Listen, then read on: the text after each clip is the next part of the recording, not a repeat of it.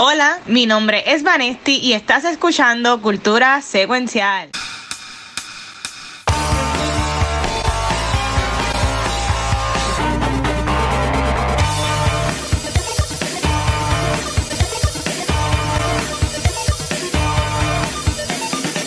Saludos Corillo y bienvenidos a un episodio súper especial de Cultura Secuencial. Happy New Year a todos. Eh, hoy estaremos celebrando lo que fue lo mejor del año 2023. Para mí esto es uno de mis episodios favoritos, eh, pero es más porque estoy bien interesada en saber la lista de los chicos. Pero antes de comenzar, yo quiero que los galanes de cultura se presenten esta noche.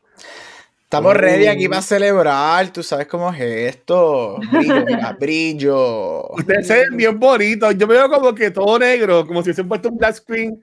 Como tengo un galán puesto, pues si acaso tengo una chaqueta puesta, que tengo a ti por debajo. O se ven bien, parece brutal, me encanta el traje. El background. Vale, todavía está en celebración. Sí, no, vale, vale, se fajó con la decoración. Y dijo, Juan, no puedes tumbar nada, no puedes tumbar nada de decoración hasta el jueves el año no se ha despedido hasta que Cultura tenga el episodio de lo mejor del año, así es. Ahí está. La verdad. Yo estaba aquí y un saludo a la gente que nos está viendo por Instagram, que estamos en live por Instagram también por primera vez, así que vamos a ver cómo sale eso uh, allá. Este, bueno, yo sé que hay muchas cosas para hablar. Vayan a tener una pregunta, pero yo estoy bien molesto y voy a, y voy a brincar y es que y, hacer un mini award spotlight, pegue Gabriel. Barbie ya no es un original screenplay. No, lo movieron para Adapted the Academy. Solo lo que va a ser interesante es que Barbie. Ok, so, tú, los estudios deciden en qué categorías este, correr, right? Si tú quieres someter a alguien para lead actor o supporting actor, um, original screenplay, el estudio decide. Sin embargo, los Oscars, la academia, es al fin y al cabo quien decide en qué categoría colocarte para votaciones. Ajá. So, no es porque el estudio decida yo quiero el original, la academia va a hacer eso. Sin embargo, Barbie lleva corriendo todo el season en original, ha sido nominado en todas las categorías habidas y por haber en original screenplay. El Writers Guild la puso en original. Este, sin embargo, de aquí en todos los premios va a correr en original, ha sido nominado en original, BAFTA, toda esta gente, todos los estudios dijeron que sí, que va en original, pero cuando lleguemos a los Oscars va a ser Adapted Screenplay, así que va a ser bien interesante, este, hay mucha controversia, hay mucha gente que está 50-50, este, con eso las reglas del Writers Branch de la academia no son súper claras. Hay mucha gente ahora que con esta decisión no es la primera vez. Por ejemplo, cuando pasó Lego Movie, creo que en el 2014, este, esto se volvió a levantar, que mira, tienen que ser un poquito más específicos en, las reglas del branch. Y ahora mismo hay mucha gente llama, clamando para que arreglen eso. Vamos a ver si, si hacen la, las reglas un poquito más específicas, porque son bien open a lo que sería un original y adapted. Por ejemplo, y con esto termino, que basado en las reglas que ellos tienen ahora mismo, que son las reglas que están utilizando para decir que Barbie es un adapted screenplay, hay mucha gente diciendo, bueno, si esas son las reglas,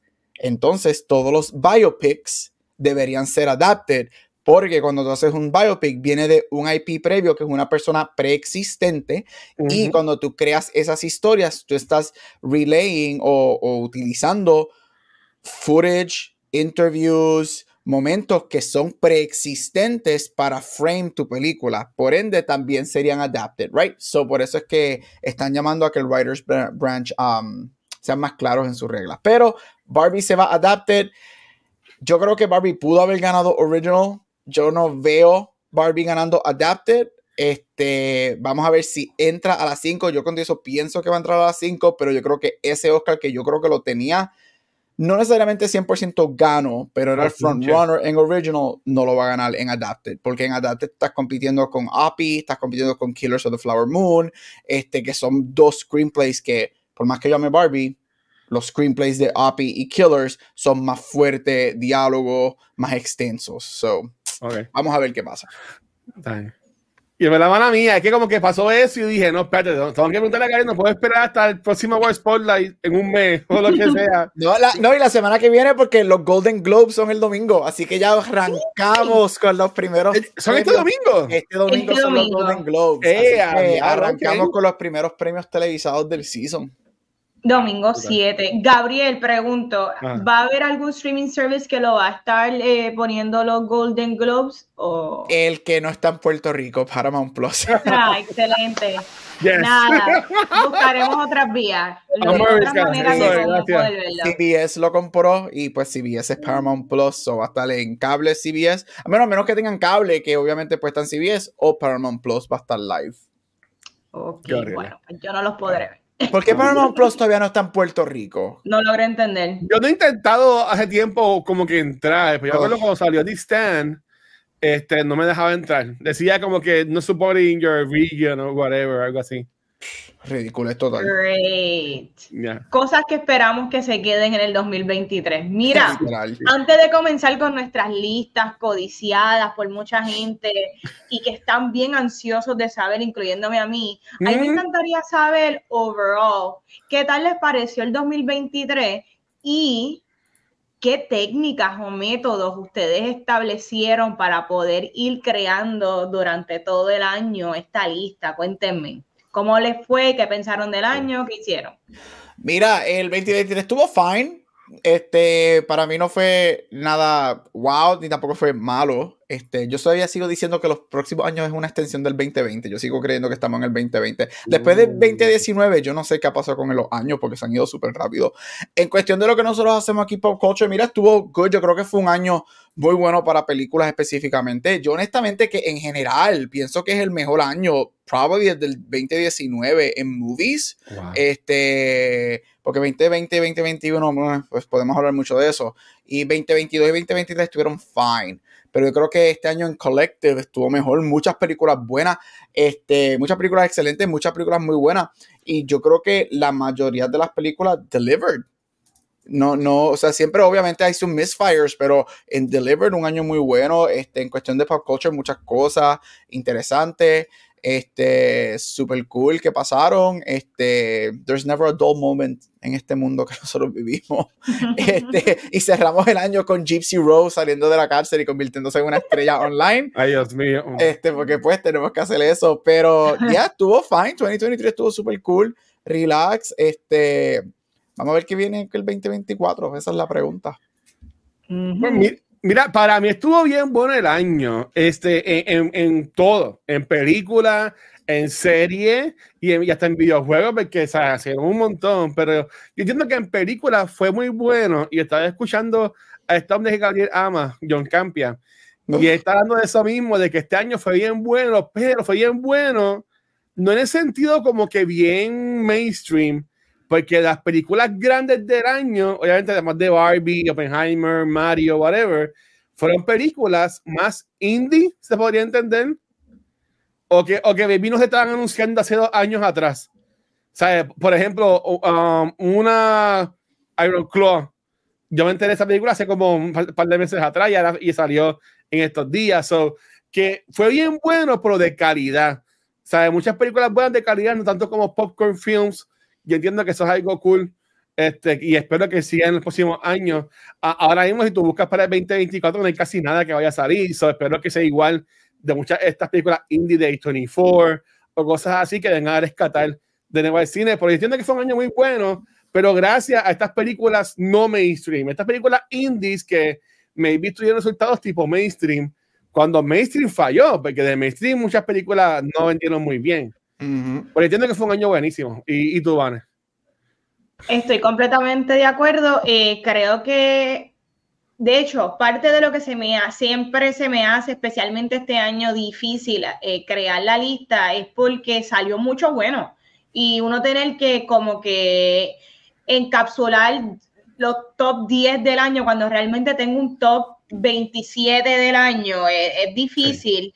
Y también que al final, pues muchas de las películas que son las que me interesan ver no llegaron a Puerto Rico eh, para yo poder verlas. O eso me, me, me causó mucha ansiedad. Pero estoy de acuerdo, yo creo que una de las cosas que triste y no triste, es que la realidad es que definitivamente se puede decir que el género de superhéroe llegó a rock bottom. Digo, puede haber un, puede haber otro rock bottom en el futuro, pero, pero el abismo que se sintió en 2023 en cuanto a calidad de las películas que salieron y de que por fin también el público estuvo on par con eso, porque de nada vale que sigan sacando películas, pero la gente las sigan haciendo un billón.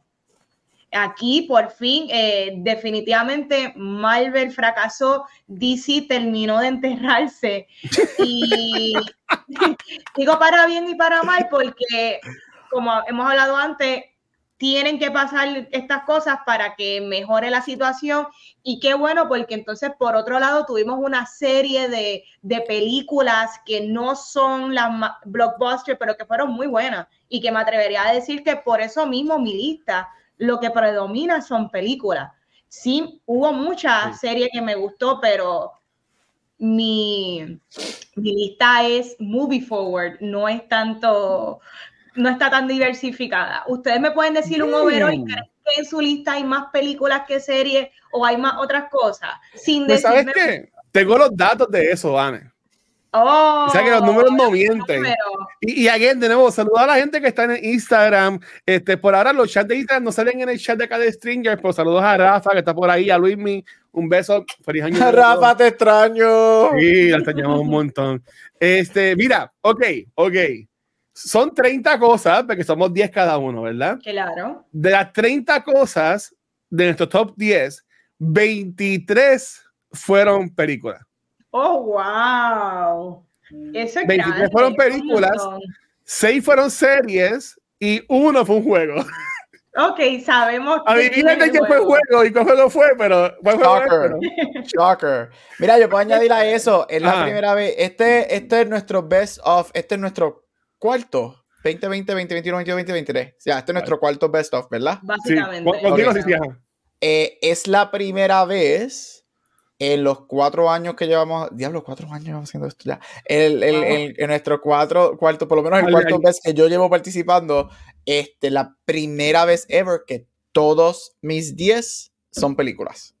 ¡Wow! So, all my 10 are movies. Y, y batallé porque igual que Van, este año hubo muchas cosas buenas, hubo muchos momentos por culture que me encantaron, muchas, muchas series de televisión que me encantaron.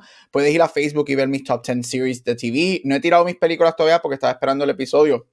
So, mañana las tiro.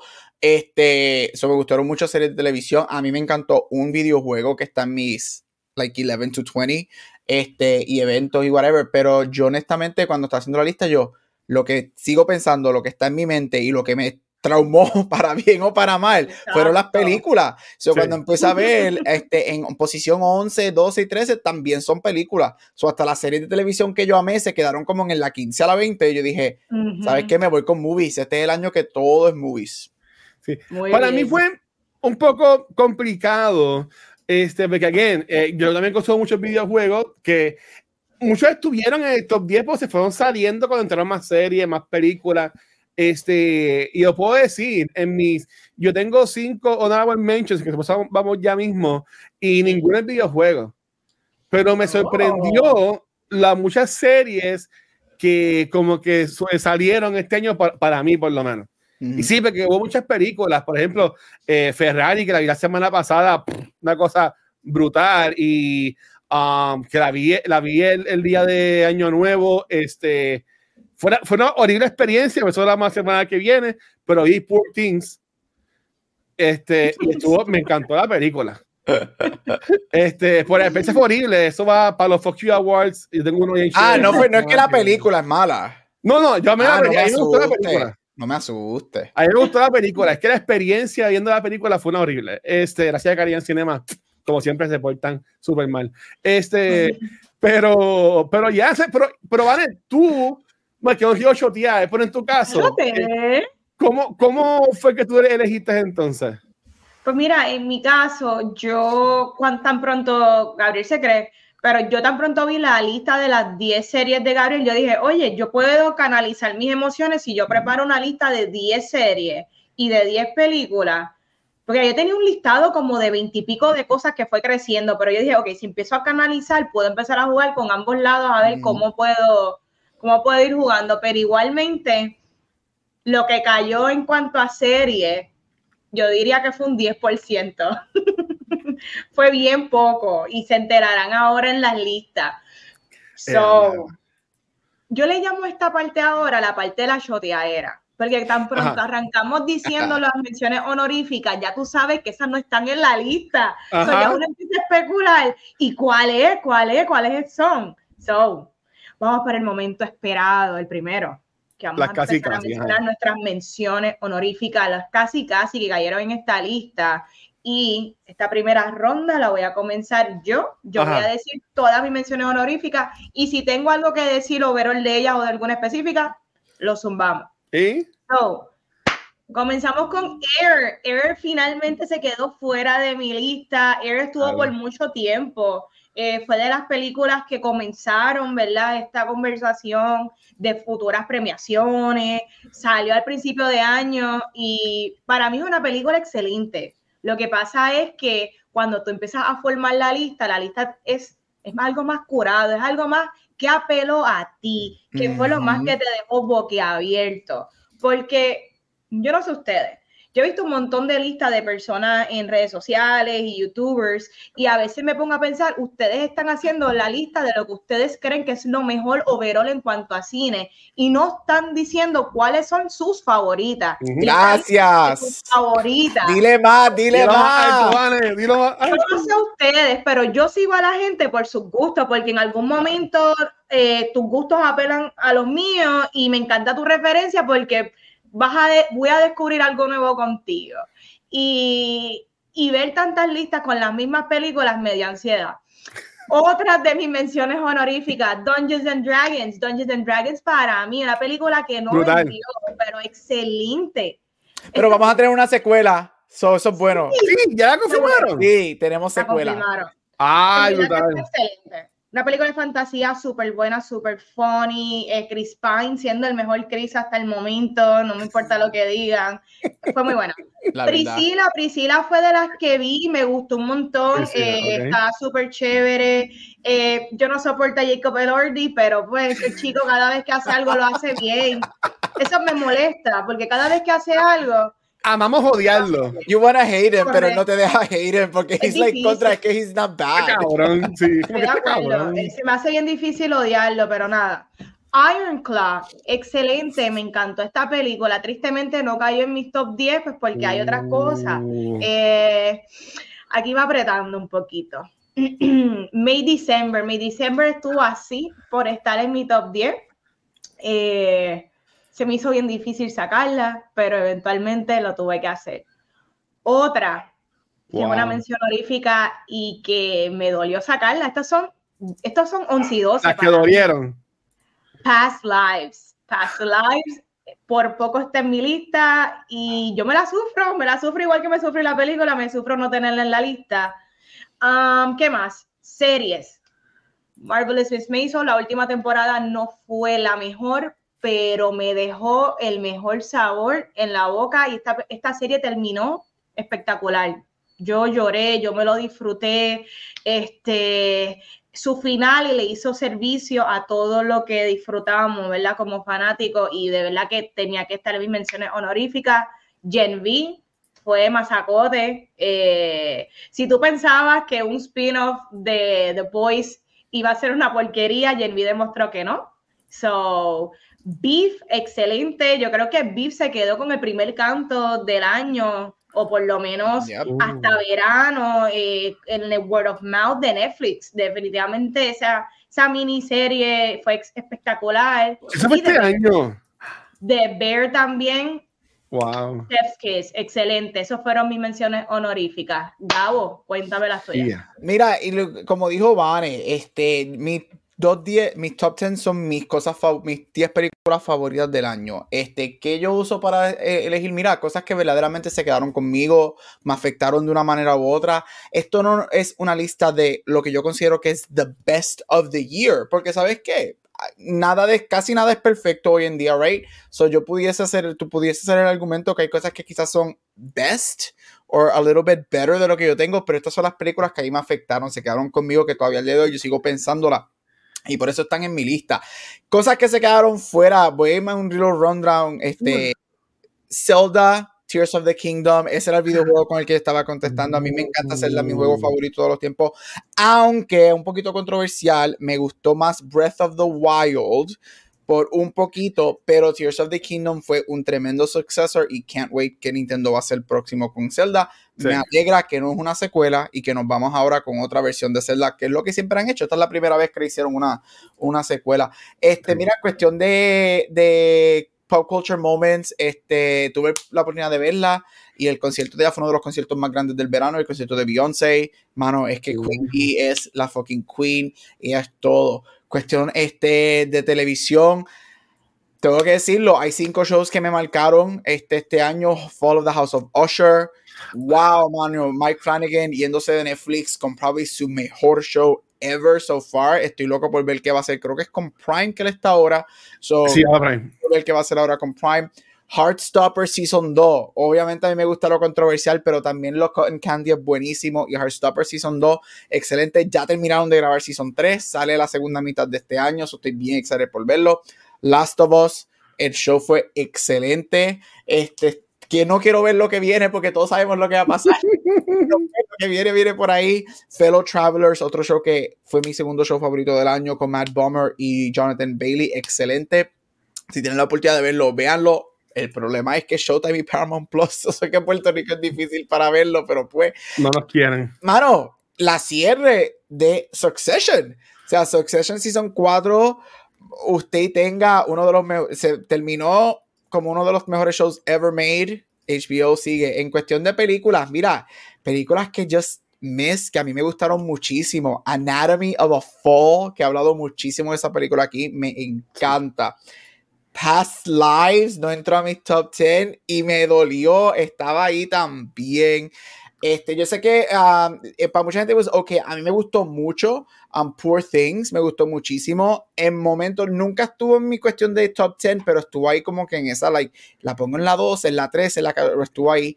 Este, y con esta, este, oh, Are You There, God? Are You There, God? It's Me, Margaret. Mucha gente también esa película, fíjate. La amo, la amo, la amo. Pero la grande que no está en mi lista Oppenheimer. Oppenheimer no. ¿Qué tú me dices? Ah, ya, pero Top 10. Oppenheimer no está en mis top 10, así que si esperabas la, eh, la mitad de el cultural moment del verano, Barbenheimer no está en mis top 10 amo esa película. La, la, por fin la conseguí en 4K en, en physical media porque estaba soldado. Por lo menos acá en Estados Unidos estaba soldado everywhere. ¿Ya salió? Este, okay. Ya que estaba soldado everywhere. La conseguí. La he visto ya tres veces. Tuve la oportunidad de verla dos veces en el cine y la vi ahora cuando me la compré otra vez. La amo. Me encanta. Si tú me dices a mí, haz la mejor, lo que es best list of the year. It would probably be number one or two, definitivamente. Pero como dije, mi lista es qué se ha quedado conmigo y qué me afectó más y no he tenido que las 10 películas que, que, elegí son películas que me afectaron mucho más y que se han quedado conmigo y que he pensado mucho más que, que Oppie. Así que Oppenheimer, la película, una de las películas del año que yo sé que va a arrasar en los Oscars, probablemente va a ganar mejor película, no está en mi lista. Yo Cancelado. Creo, yo creo que es la primera vez, eh, probably ever, que un Oscar frontrunner tan poderoso no está en mi list. Así que esa es la sorpresa de mi lista te van a quitar de los Puerto Rico. me van a votar. me van a votar. Yo no, a poder estar. Mira, ok. Mi, yo, yo tengo tantos como ustedes, yo no tengo como cinco o seis, pero este, voy, a, voy a comenzar obviamente con, yo tuve así mis primeras vacaciones en 20 años y pues eso para mí fue un top bien brutal. Obviamente no, no tiene que ver nada con ustedes, pues saber que no lo puse en el show. Este el top 10 mío, ¿verdad? Pero sí, pues algo que me encantó de este año. Este, obviamente, el Comic Con fue este año y yo pude compartir tarima con Pete y gente como Tom Storage, eh, Gabriel Luna, que estuvo brutal, y ahora en marzo regresamos otra vez eh, para allá. Eh, The Creator, una película que a mí me encantó. Dice que a Gabriel no le gustó mucho pues esta película, yo acuerdo que fuimos al screening justo, justo antes de irme de vacaciones y a mí esta película me encantó. me, me voló la cabeza. Eh, a que Gabriel, tengo a Succession en mi casi casi. Este, yo me comí toda, toda serie este año, bueno, año pasado, estaba en 2024, y fue algo espectacular, me encantó, pero estuvo ahí y por mucho tiempo estuvo en la lista. Y entiendo que salió semana pasada, antipasada, pero cada vez fue subiendo y subiendo, siempre era que se subía más y más, y pues terminó afuera. Um, para terminar con series, Gen V. Gen V espectacular, una sorpresa, yo no pensaba que me iba a gustar para nada este, y la gente de The Boys, en verdad, esta gente de Prime cogieron oro ahí con este IP y espero que no dañen ahora que viene también The Boys México. So, como que espero que no se saturen y lo dañen. Añadiéndole cosas, eh, voy a poner un videojuego, Spider-Man 2. Un juego que sale también al final de año. Eh, estuvo espectacular, disfruté mucho. Ocho, yo tengo una pregunta de ese juego. ¿Decidieron si Miles, eh, de qué isla es Miles? ¿De qué isla? Sí, por la bandera. Decidieron por fin de qué. De Dale, claro, y lo pusieron okay. de Puerto Rico y el Este bendito. Pero sí, la, la y la historia del juego está muy, está súper brutal. Y más ahora que pues Mouse es el Spider-Man de ese universo, ¿verdad? Porque spoilers. Peter Parker no se muere al final del juego, pero como que se retira y le deja simplemente el manto a Miles. Um, muy bueno, muy bueno. Eh, como no habla mucho de ella, Ferrari la vi la semana pasada y me voló la cabeza. Siento que no me encantó porque se acabó de cantazo. Al igual que Iron Claw, no me hubiese molestado ver media hora más de película. Como que quería un poquito más. Y Purtins, en verdad que Emma Stone, para mí que ese Oscar ya tiene el nombre de ella. Esa mujer eh, actúa demasiado. Y no me enfoco en porque salga naked o lo que sea, pero como ella interpreta a este personaje de Bella Baxter y como tú ves que ella va creciendo, madurando a través de la película, a mí me gustó este, un montón. So, so yeah, eh, no tenía tanta en la lista de los casi casi, pero yo entiendo que eso es más o menos lo, lo que más este sobresalió. Eh, si de tienen algo de confianza, lo pueden tirar también. Este, Van y Gabriel, ¿tienen alguno otro que después que dijeron, ahora como que le vino a la mente o algo así? Hmm, yo creo que overall.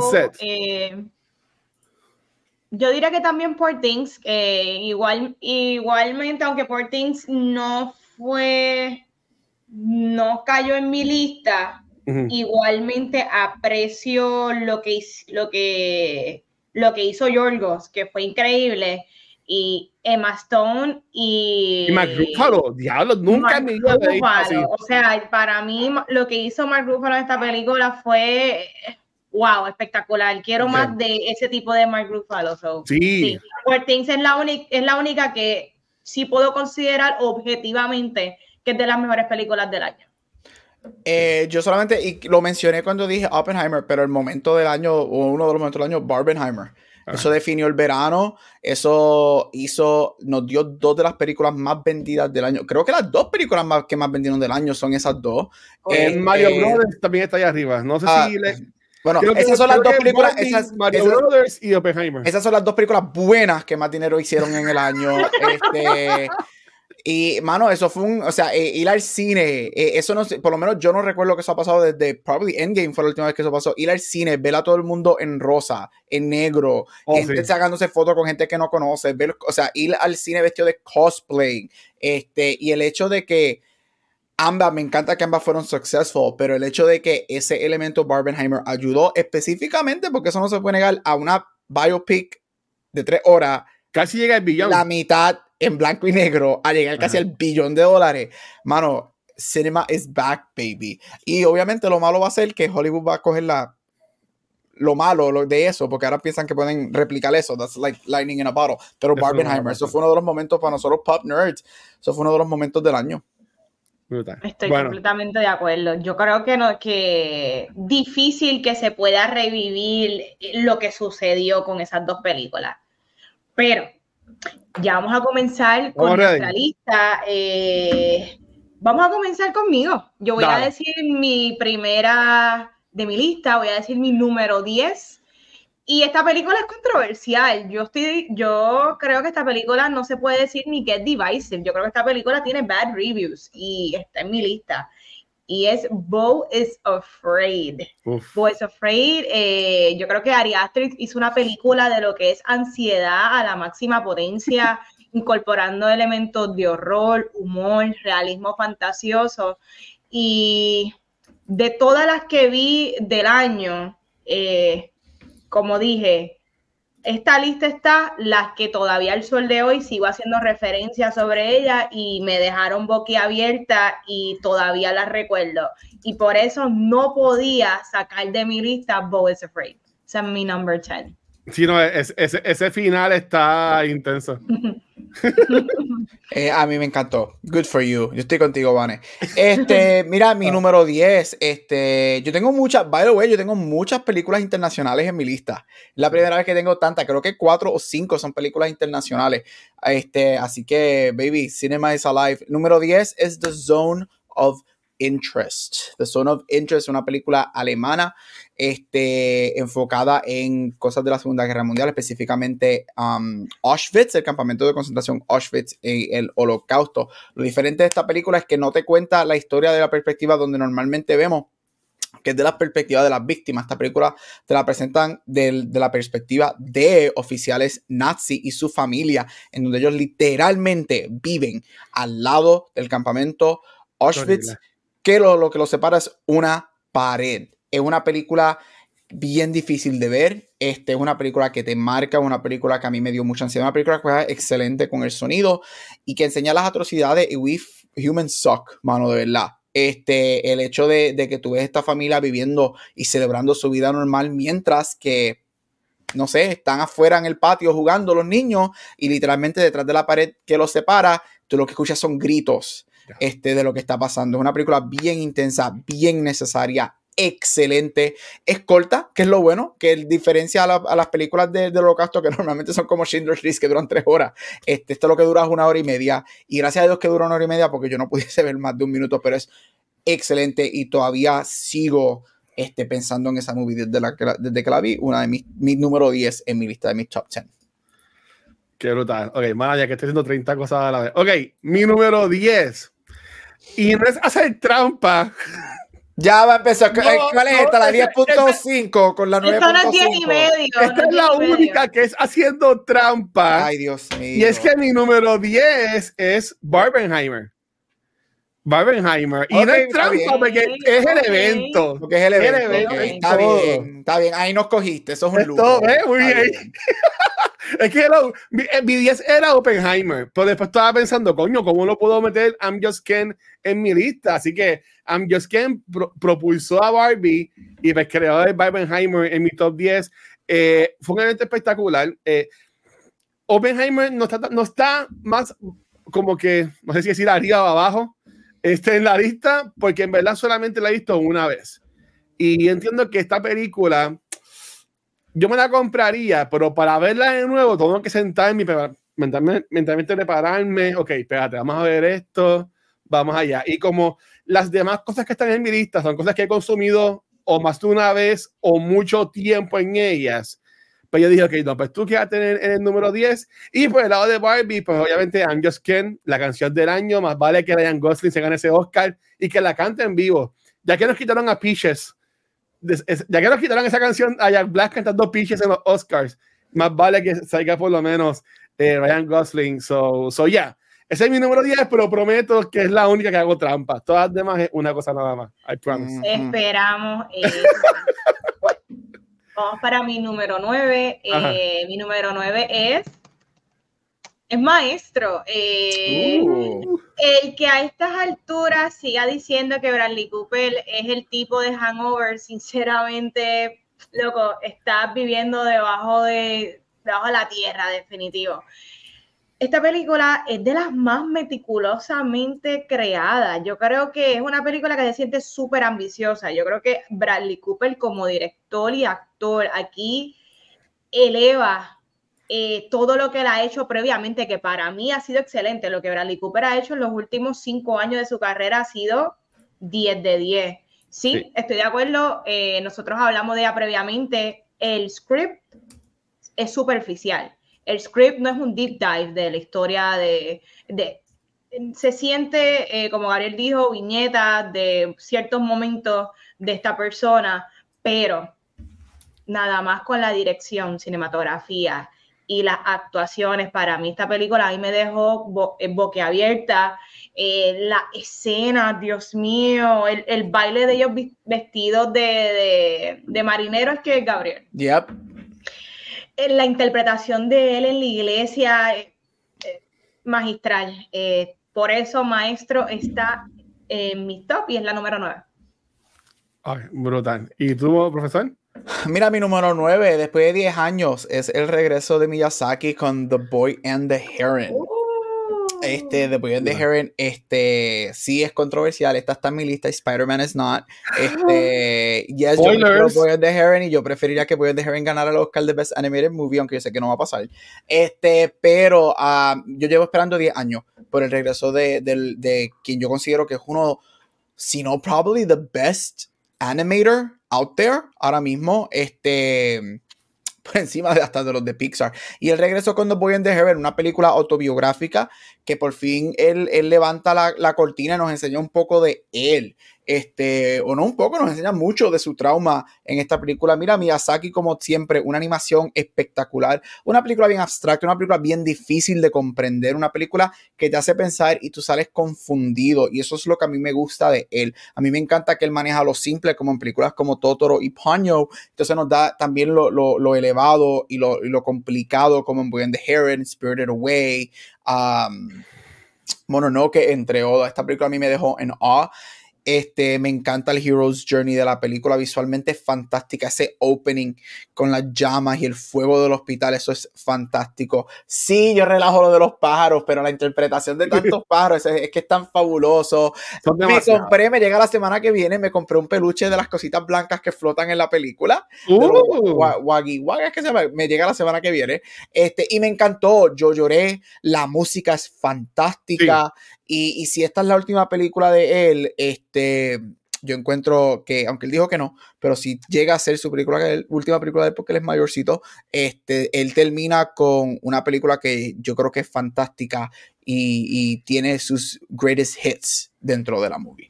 ¿La viste en español? En español. ¿La viste en inglés o en japonés? Ya yo la he visto dos veces. La vi de las dos. La vi en japonés, la vi de con el dub. Y el casting en inglés, sí. fan fantástico. Robert Pattinson como el Heron. Holy shit. So, si no la han visto y quieren verla este, y no les gusta ver películas en, japonés, verdaderamente es una de las pocas películas que yo siempre recomiendo verlas en su idioma, que el dubbing en inglés, literalmente, el casting es perfecto. Yo, yo me quejé mucho en Puerto Rico que solamente estaba en japonés, pero después la pusieron en inglés. No la he vuelto a ver. La voy a ver con usted en HBO Max. Bueno, en Max.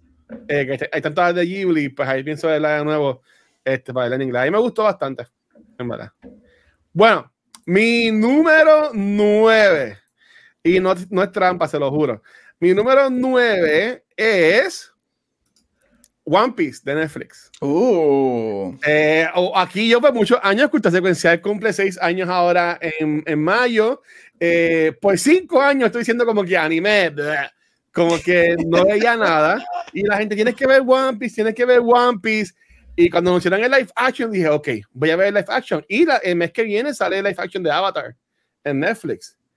So que voy a poder también verlo. A mí me encantó esta primera temporada. Este, aunque es bien campy, pero es un good campy, para mi entender. Y empecé a ver también la, el anime, aunque no voy, he visto poquitos episodios, son un millón, pero me gustó mucho y uh, el cast está bien chulo, me encanta el cast. Este, y pues eh, está bien cuenta que ya viene esa temporada. Así que quería, además de que es el primer anime que veo, por decirlo así, ¿verdad? Pues lo quería poner en mi top 10 del año, este One Piece de Netflix. Wow, sorprendida, Luis. Estamos eso de mí, viendo anime, películas de misterio. Sí, lo hice, lo hice ver. Oye, eso a veces está en mentions, que hice ver a Watch el The Exorcist por fin. ¿Viste? Wow. ¿Viste? Yo, yo, yo, yo me he expandido gracias a ustedes. Wow, eh, por eso la última de The Exorcist hablamos de ella para los Fuck You Awards. Eh. Gracias, yes, obligado. Bueno, vamos para el número 8. Y es que vamos para el número 8. Y es que mi número 8 es Spider-Man Across the Spider-Verse. Yo creo que son pocas las secuelas que logran superar la primera y más aún cuando la primera es ganadora del Oscar por animación. Y es que, como dice Guillermo del Toro, animation es cinema. Eh, esta película visualmente es preciosa, el script está excelente. Mucha gente se quejaron que se siente como una mitad de una historia, pero para hacer la mitad de una historia, yo creo que lo que hicieron está brutal. Esta es de las películas que cuando hablan eh, del por qué ya no entran muchas películas a Best Picture de animación, yo creo que esta es un, esta es un fuerte contrincante eh, para entrar en esa. Oh my God, para entrar eh, como. Sí, a nominada, sí. Correcto, para estar nominada, porque para mí. Sí, Across the Spider-Verse fue de las que, desde que salió, tú estás en mi top 10. Desde que salió, yo sabía que eventualmente iba a caer. Claro, en mi lista cayó número 8, pero igualmente es de las mejores animaciones que hay ahora mismo. Esta franquicia de, Spider-Verse eh, eh, de lo mejorcito, definitivo. Y, y Gabriel no la puso en su top 10. A mí me gustó muchísimo, a mí me gustó muchísimo. Y es verdad, Van, estoy contigo. Yo encuentro que si una película animada va a regresar, la última fue Toy Story 3. Si una película va a regresar, este, yo creo que este Spider-Man Across the Spider-Verse es la más cerca que está desde Toy Story 3 a entrar a las 10. Yo todavía no pienso que pase, pero si pasa, es bien merecido y no me sorprendería. Mi número 8, este, y estábamos hablando en el chat de ella y estábamos hablando antes de que empezara a grabar y salió hoy en Netflix y es Society of the Snow. Snow es una película que, como dije, salió hoy en Netflix. Vayan a verla. Es una película basada en una historia real este, de un grupo de personas que tienen un um, accidente aéreo y their plane crashes en los Andes, en la montaña Andes, y es una película de sobrevivencia, una película bien difícil, una película excelente, una película que está en cuatro shortlists de los Oscars, y de hecho hoy fue mencionada como una posibilidad a seguir el paso de All Quiet on the Western Front del año pasado y maybe entrar a las 10 mejores películas del año en los Oscars. Este, so vamos a ver qué sucede. Mira, una película bien intensa, este, una película incómoda, es una película que hace lo que Vane describió maestro, lo hace también en esta película en lo que tiene que hacerlo. Es una película que juega con todos tus sentidos. Yo tuve la oportunidad de verla en el cine y yo creo que sí se va a apreciar muchísimo en televisión, pero yo creo que el hecho de que no se va a ver, la mayoría de la gente no la va a ver en el cine, pierden un poco porque es una película que juega con todos tus sentidos.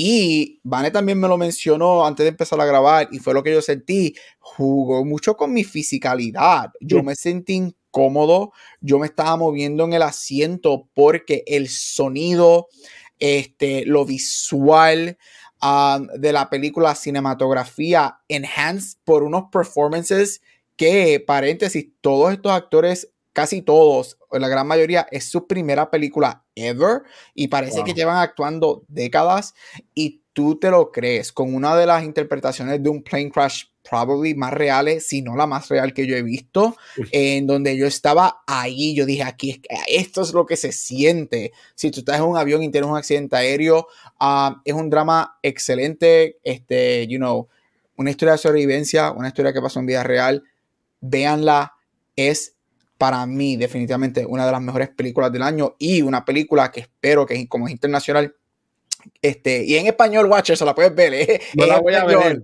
No la voy a este, ver. Eh, una película que yo, yo pienso que Netflix tiene muy buen track record en sus películas internacionales. They become really good quiet hits. Y yo espero que esta película sea eso. Y espero que tenga una buena corrida en los Oscars. Excelente, recomendada. Mi número, um, ¿qué? Mi número 8 en, en mi lista. Yes.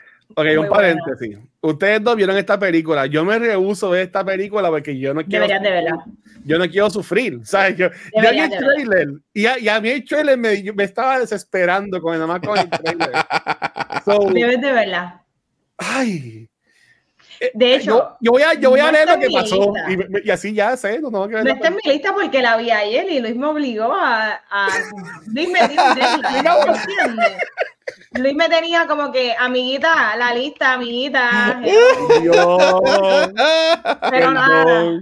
Excelente, Gabriel. Esa, esa película está, La Sociedad de la Nieve, es wow. Qué horrible. Yes. Esta es de futbolistas, ¿verdad? Sí. Sí, es como rugby. ¿verdad? Rugby, ajá. Ay, no, no quiero, no quiero. Nada, después no sé, no, no sé, no sé. Mira, ok, mi número 8, este, esto no es sorpresa para muchas personas, es eh, Doctor Who, pero específicamente lo que fue el episodio de Christmas Special de Church on Ruby Road. Eh, yo amo lo que es Doctor Who, nada de quitar la foto, ¿verdad? Este, yo amo lo que es Doctor Who y este regreso que estuvo este año en Disney Plus también, by, by the way, con lo que es el 60 Anniversary, con con Donna y, y David Tennant, Catherine Tate y David Tennant, eh, viendo a Shooty por primera vez. Eh, viene, viene este personaje nuevo que pues, es este Ruby. Um, ahí me encantó.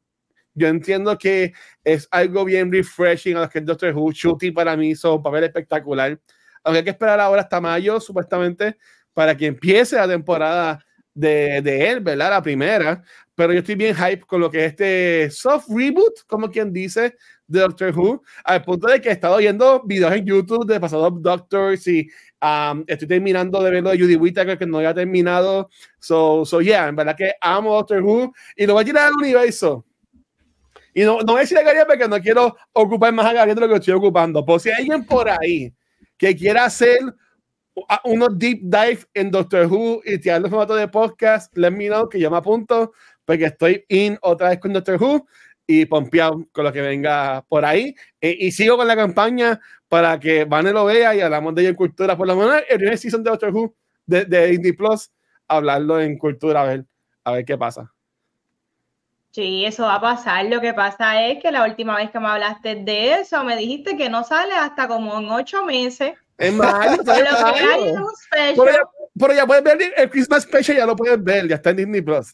Entiendo, pero yo no sé si eso me. Yo creo que yo me voy a beneficiar de ver el Christmas Special justo antes de que comience la temporada. Sí, sí. Creo yo, por eso es que quiero aguantarlo un poquito. So, la cosa va a ir apretando ya. Ya vamos para el 7.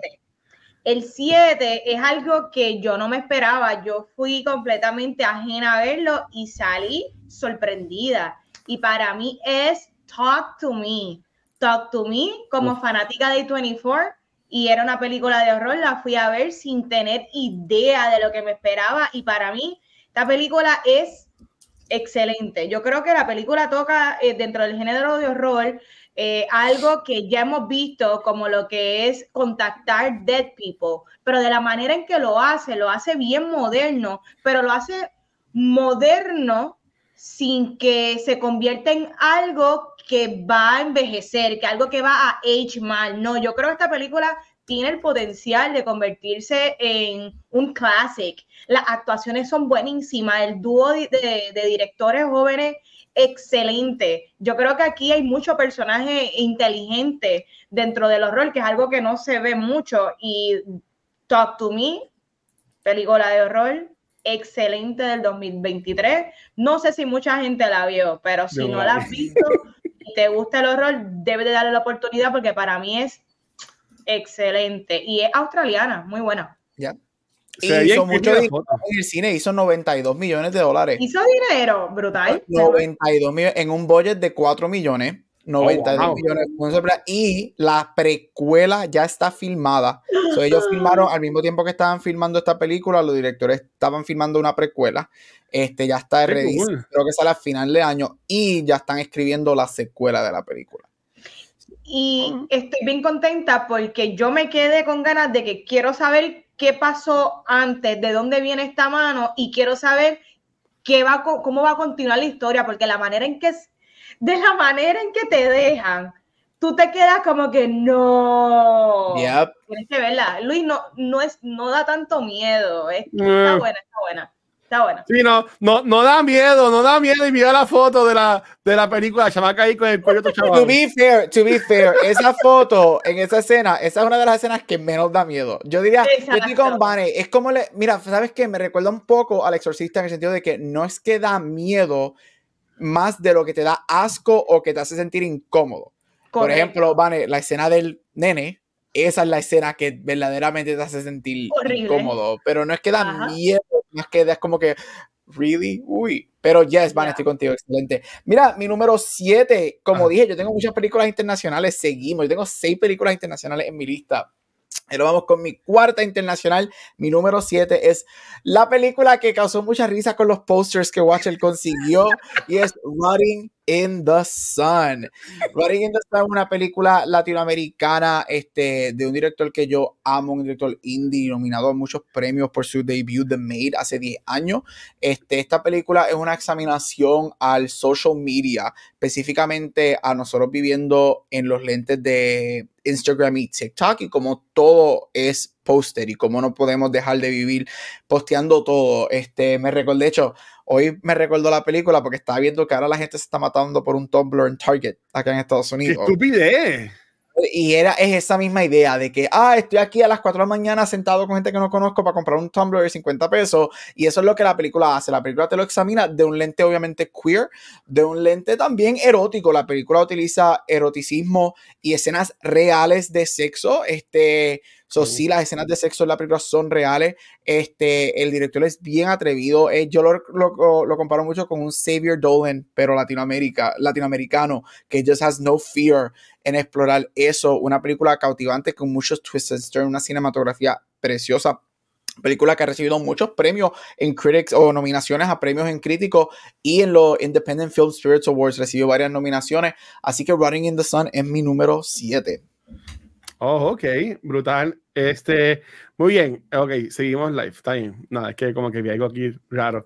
Este, ok, mi número 7, mi número 7, y disculpe que también estoy, estoy poniendo links de las cosas que estamos mencionando eh, en el chat, porque pues si no sabe, ay, de qué están hablando, pues estoy poniendo el link de la película, de la serie, de IMDb en, en el chat.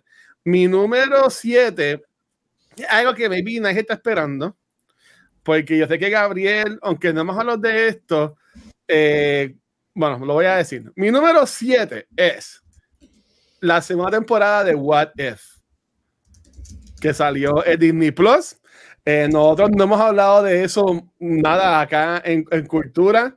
Este, yo la vi poquito a poco pero eh, poquito a poco se convirtió en que estaba, necesitaba más, necesitaba más, necesitaba más. Y aunque no me encantó el season finale, cómo manejaron el personaje de Doctor Strange, este Strange Supreme, como le llaman en esta serie, yo entiendo que es lo mejor que tiene ahora mismo el MCU. Y pues no, hay mucho que decir, ¿verdad? Porque el siguiente año estuvo bien malo, pero para mí lo que el personaje de Captain Carter, entiendo que es de los mejores personajes que tiene ahora mismo en, el MCU. Y yo estoy loco de verlo en live action. Sí, lo vimos en live action en. Disculpen, en Doctor Strange, ¿verdad? Este, pero también trae este personaje nuevo que es exclusivo solamente de, de, What If, que se llama, se me acaba de olvidar el nombre, Kahori, que es como, eh, eh, se escucha bien feo esto, pero es como que dice la Pocahontas, ¿verdad? Con poderes de Tesseract. Y en verdad que está bien brutal. No sé si, no sé si Van y Gary lo han visto, pero yo les sugiero que en verdad vean. Vean cómo ellos manejan el love story, la relación de Peggy con, con Steve, ¿verdad? Es algo súper brutal y es algo bien chulo. En verdad, sugiero que la vean cuando tengan un brequecito. Los episodios son cortitos, pero en verdad sugiero que la vean. Está, está bien cool. Está bien cool. He visto dos capítulos y está bueno. Lo que, lo que he visto está bueno. sí, no, a mí me gustó. Me sorprende que está en tus top porque es algo que salió recientemente. Eso le metiste. Eso, eso que estaba diciendo que eh, yo entiendo que esta fue la que terminó de sacar su session de la lista. ¡Wow! Porque es que, es que, es que, vale, es que ve, véanla, es que como manejan esa historia de, de Steve con, con Peggy, es algo tan, tan chulo y se entran en estos personajes de Black Widow, ¿sabes? Porque aunque son este one, one, one shot, ¿verdad? Los episodios, son returning characters que ya van creando una historia. Y para mí yo entiendo que si el MCU ve como que, espérate, no está yendo muy bien en live action, a mí no me molestaría que se cojan un video de live action y se enfoquen más en este mundo que quieren animado. Porque, de nuevo, el personaje de Peggy Carter, yo entiendo que está allá arriba como lo más importante en el MCU con Steve Rogers, con, con Iron Man. Ese personaje de Peggy en verdad que está brutal. A mí me gustó un montón. Wow. Sí. Ok, vamos para el número 6. Y esta película yo creo que mucha gente no la ha visto y ojalá luego de que hable un poquito de ella le, les dé gana de verla. Esta película se llama The Artifice Girl. Esta la vi recientemente. Yo soy súper fan del sci-fi. Eh, de sci-fi ya no están saliendo muchas cosas buenas o interesantes y esta en particular es un indie con un budget bien pequeño. No lo sé o sea, no tengo idea de cuál es el budget, pero de la manera en que lo hicieron, como está escrita, esta película que es heavy en diálogo y te mantiene tan y tan cautivado. Esta película es sobre un AI que se inventaron para detectar pedófilos. Y de la manera en que transcurre la movie, eh, está excelente. Eh, ellos juegan con lo poco que tienen y no la dejan caer. They never drop the ball. El diálogo es rápido, tú no te lo puedes perder. Hay personajes que están interactuando con el AI. es buenísima. Esta película, de verdad que si quieren, si no tienen problema con las cosas que sean de diálogo, diálogo heavy, realmente tú tienes que rely mucho en tú tener que imaginarte lo que están diciendo. Eh, ese ejercicio, si te afecta un poco, pues maybe esto no es para ti. Pero si tú le encuentras entretenimiento o hasta un poquito de miedo en cómo tú te visualizarías algo que está pasando porque te lo están contando, yo creo que le vas a encontrar mucho entretenimiento. Um, por muchos años han salido un montón de películas sobre inteligencia artificial que a veces ya, ya aborrece, pero esta, de la manera en que lo tocan y lo trabajan, para mí le hicieron súper bien. Muy buena. The Artifice Girl, denle la oportunidad y watch it. Mira, mega paréntesis, en IMDb no tienen por ningún lado el budget de la película. Veo que el cast es bien pequeñito, pero tiene 91% de Rotten Tomatoes. La película. Recomendada, altamente recomendada. Yo he leído muchas cosas buenas de ella. Estoy, ahora qué bueno que la recomendaste y me recordaste de ella porque quiero verla. Chequenla. Quiero verla. Mi número 6, este, otra película internacional. Este, y es Passages. Passages es una película francesa. Este, es un romantic drama, este, interpretado por Franz Rogowski, Ben Wisha y Adele Exarchopoulos. Um, Franz Rogowski acaba de ganar, bueno, ayer le presentaron el premio de mejor actor en los New York Film Critics. Este, oh. Él no va a entrar a los Oscars, me encantaría porque su performance es fantástico. Ben Wisha, para muchos conocido como Q, en las películas de, de, James Bond de Daniel Craig. Este, mira, esta película es fabulosa, cuenta la historia de esta pareja, de este matrimonio gay, en donde uno de ellos comienza a tener una relación amorosa con una mujer y enfrenta su bisexualidad en la película y cómo eso afecta el matrimonio de ellos y la relación de más de creo que son 15 años que ellos han tenido. Y ahora sale este, la bisexualidad de uno de ellos al aire o, no es que sale al aire, sino que ahora se confrontan de que mira, quizás yo soy bisexual o soy bisexual y empieza a tener esta relación amorosa, cómo afecta este, la relación de ellos, porque la muchacha es amiga de ellos eh, fuera de eso. Es una, una película bien intensa, una película excelente. Los, los tres performances principales son majestuosos. Ben Wisha es bien underrated. Yo sé que él tiene un Emmy y todo, pero él es bien, bien underrated. Yo no conocía mucho de Frank Rogowski, que es el, el, principal de la película, y él me encanta. Estoy loco por ver. Próximamente, ahora mismo está grabando una película con Barry Keegan, así que va a ser bien interesante que ellos hacen eh, en esa película. ¿Vas a ir tú también? Yo, eh, yo espero. Este, mira, esta película tiene unas escenas bien intensas, este, sexuales también, al igual que Rotting in the Sun, utilizan mucho el erotismo y las escenas este, entre Ben Wisha, que, que ambos, actually Frank Rogowski es bisexual en vida real, o se identifica como bisexual, y Ben Wisha es gay. Ellos tuvieron las relaciones, este, las escenas de, de relaciones sexuales entre ellos son reales. Este, oh, Así que la película es bien intensa, excelente, me encantó, me dejó pensando mucho en lo que, como las decisiones que tú tomas, o que mejor dicho, las decisiones que tú no tomas y cómo tú enfrentas quién tú eres afectan a las personas alrededor tuyo. Y eso normalmente no lo vemos en películas queer y me encantó cómo te lo presentan. Excelente película. Ok, otro paréntesis.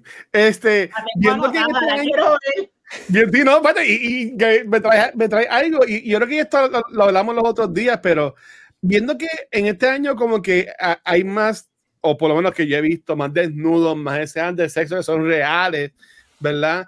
Yo entiendo que aquí entra entonces lo que esto de intimacy coordinators, que se ve mucho ahora en las películas y en las series, eh, ¿verdad? Pero tiene que ser una confianza, porque lo, estás actuando y una cosa es como que dry humping, haciendo que estás haciendo algo y otra cosa es tener la relación al frente de las cámaras todo ese volumen. Ya, lo eso es bien, bien, bien. Se han tenido muchas conversaciones de eso, son lo mejor que existe. Si no han visto Fellow Travelers, sé que no es Paramount Plus, pero también es una, una serie de televisión que la, las escenas, aunque no hay full on sex en ese show, las escenas llegan ahí al borderline y hay muchas cosas. Y Matt Bomber y Jonathan Bailey, con, o sea, Matt Bomber, tú sabes que.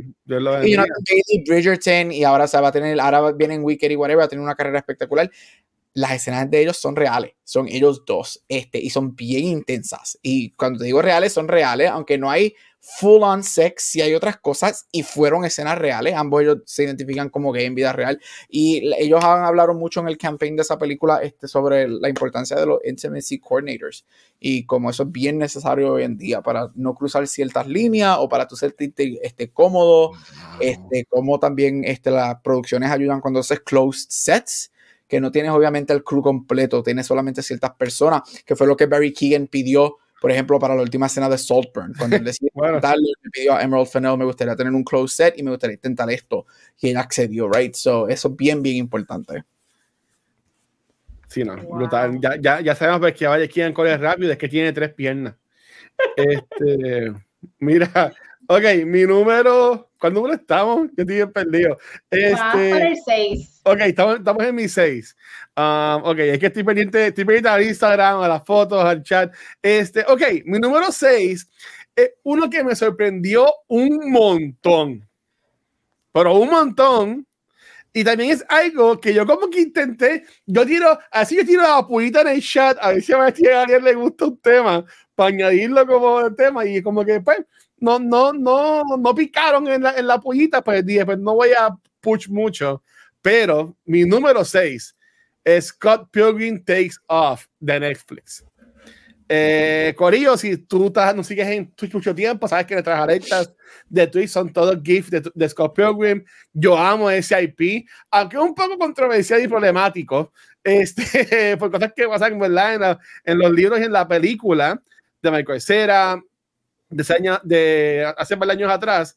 En esta serie tipo anime, eh, ellos arreglan mucho de eso básicamente esto es spoilers 5, 4, 3, 2, 1. No es la misma historia de los libros y la película.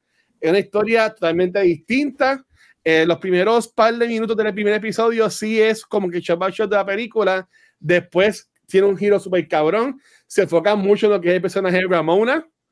Y después al final de la temporada, bueno, de la serie, porque ya dijeron que no hay un segundo season, aunque termina un cliffhanger, hay un post-credit scene pero después a lo último también se enfocan más en Scott, en un future um, distinto, mundo alterno, Scott.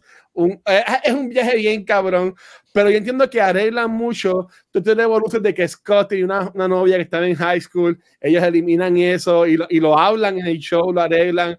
So, yo entiendo que es una buena forma de introducir Scott Pilgrim a este nuevo, a esta nueva generación, ¿verdad? Y no sé si ha cogido mucha buena acogida, pero ahí me encantó. Yo tengo la canción del intro que es japonesa, by the way. Este, me estoy cogiendo un otaku.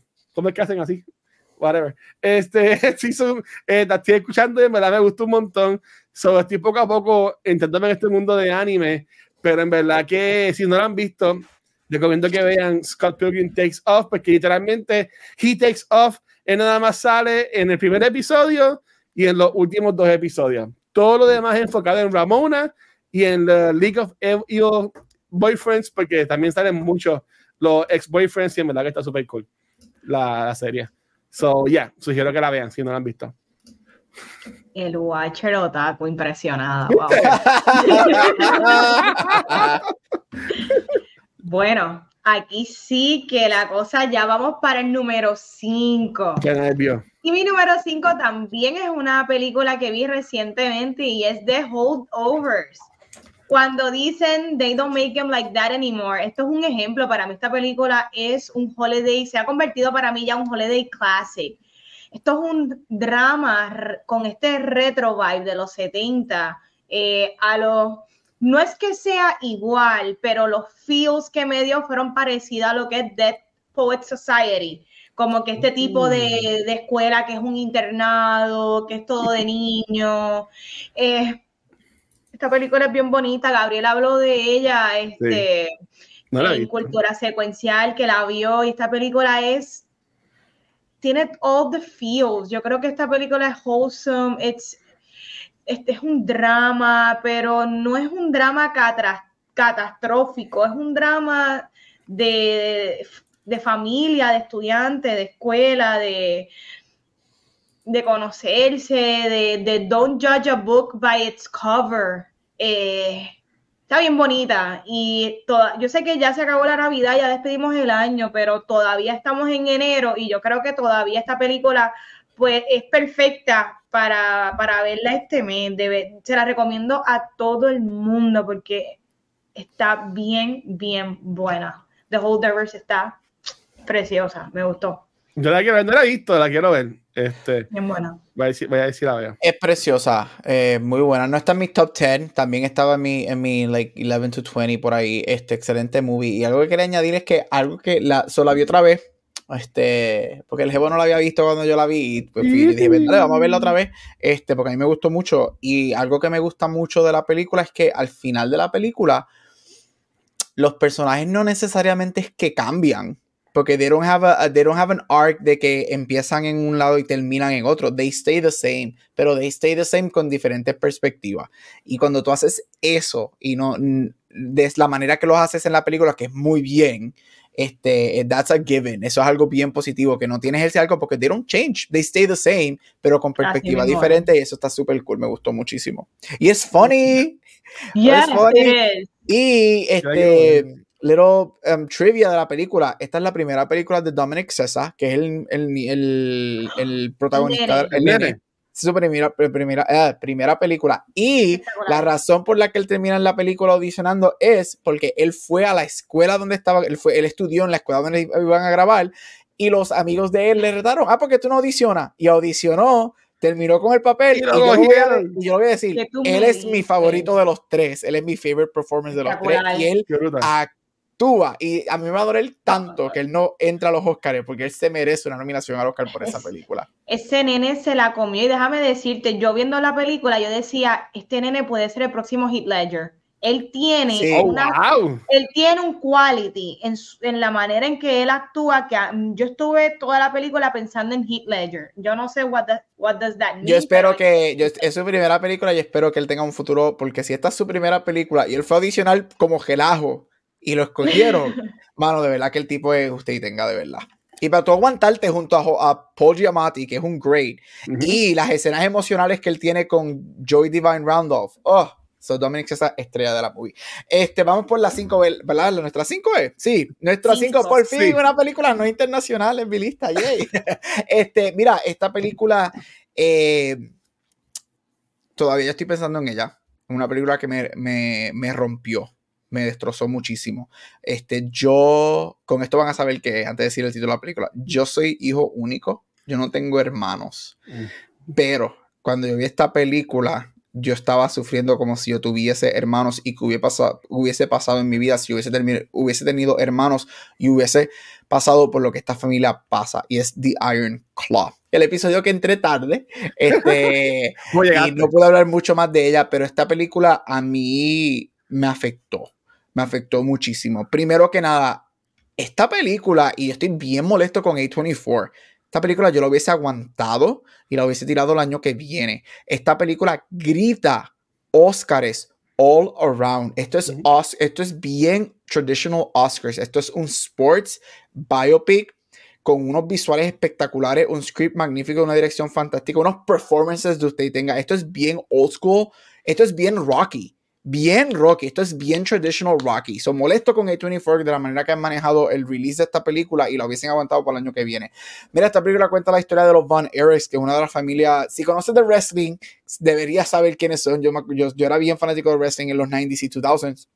So, yo sé quiénes son los Von Erichs, me acuerdo este, escuchar de ellos y saber un poquito de ellos. Esta película a mí me encantó, esta película a mí me destrozó. Una de las cosas más fabulosas que yo viví viendo esta película es cuando las luces se prendieron. Ver hombres con sus familias en lágrimas saliendo del cine. Este, a mí, yo traté de aguantar durante viendo la película, yo Dios mío, aquí, porque la primera hora tú sabes lo que viene, si sabes un poquito, sabes lo que viene. Pero la primera hora es, you know, it's a family drama. Ay, yo quiero tocar música. No, you're going into sports, whatever. Pero después de esa primera hora, cuando pasa el primer, la, la primera casualidad, el casualty, ahí es que la película arranca. No fue hasta el último, actually, yo, I lost en los últimos 10, 10, 15 minutos, que es cuando The Bear, Chef, pasa, pasa ahí, ahí, de ahí hasta el final de la película, son como 10 minutos. Ahí es que yo estaba, pero aguante, no podía más. La película es fantástica. Uh, a mí Jeremy Allen White me gustó muchísimo, sin embargo, mis dos stand son Harris Dickinson, que es el primer hermano. Este, ese, hay una escena de él y Zac Efron en la boda, en el baño, cuando estaba en el piso, que esa escena a mí me mata, me destruye muchísimo. Y la estrella de la película es Zac Efron. Yo siempre he estado en el tren de Zac Efron desde High School Musical. Yo sé que siempre ha tenido un talento espectacular, pero también sé que he built his career in being a cutie boy, right? Este, Y me gusta que por fin este, mucha gente que quizás no pensaba mucho de él en cuestión de actuación, están viendo esta película y están diciendo, oh, wait, this is what Zac Efron can do. Este, él te destruye. Es un, es un, yo sé que no va a pasar, yo creo que él es merecedor de una nominación al Oscar, definitivamente no va a pasar. Sin embargo, no? no? No, no, va a pasar. Es too late. Es que, again, eso tiene que ver con este y la manera que manejaron la película. Pero el performance de él es fantástico. Es quiet. Él nunca tiene estos bombastic scenes y él te destruye. Es, un, es una performance bien interna y no es hasta el final que él explota. Este, me encanta este. Mano, y la última escena cuando él le dice a los hijos, I used to be a brother, a mí me destruye. Así que si tienen la oportunidad de ver Iron Claw, definitivamente vayan a verla. Ah, es bien, no es una película, sí es bien sad. Yo no me diría, yo no diría que es depresiva, yo diría que es super sad, yo diría que es más bleak que depresiva, pero es una película con unas escenas de wrestling. Si sabes de wrestling, las escenas y la recreación de wrestling son bien buenas. y yo creo que Van lo dijo en el episodio, shout out a quien hizo de Ric Flair, porque la escena que él sale, él se la come. Este, y el papá, obviamente, que si eres fan de Mindhunter, que Van, no sé si viste, ayer dijeron que Mindhunter puede ser posibilidad para un season 3. sí, este, veo que están metiendo presión. Yeah, este, Iron Claw de verdad me, me me pesó mucho, se quedó conmigo. Este, varios días después de yo verla, todavía yo estaba pensando, y, no era que estaba pensando en ella, es que yo, este, yo me sentía pesado con la película y, saber que él todavía está vivo, el que el hermano que sobrevive, y el, que lo mencionan en la película, pero yo busqué toda la información que compra una, un Acres y viven todos y esto. Tremenda película, una de las grandes sorpresas del año y a mí me encantó esta película. Bueno, hablando de familia, voy a decir mi próxima. ¿Estamos en el número qué? Vamos para la 5. Estás en la 5. Estamos en la 5. Voy a decir mi próxima.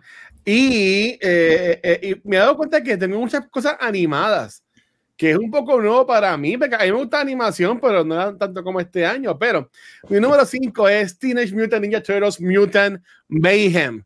Película que viene cine como 10 veces en el año 2023 yo la amé. Este, desde ese screening que nos invitaron, gracias a, la gente de Paramount que nos invitó a ese screening, que aunque fue en el cine de Pasaguainado, estaba bien incómodo, estuvo brutal. Después la vi en, en televisores, en televisores, en cines buenos y en verdad que está espectacular. Yo como niño que me que amo los Ninja Turtles, verlos acá estuvo brutal.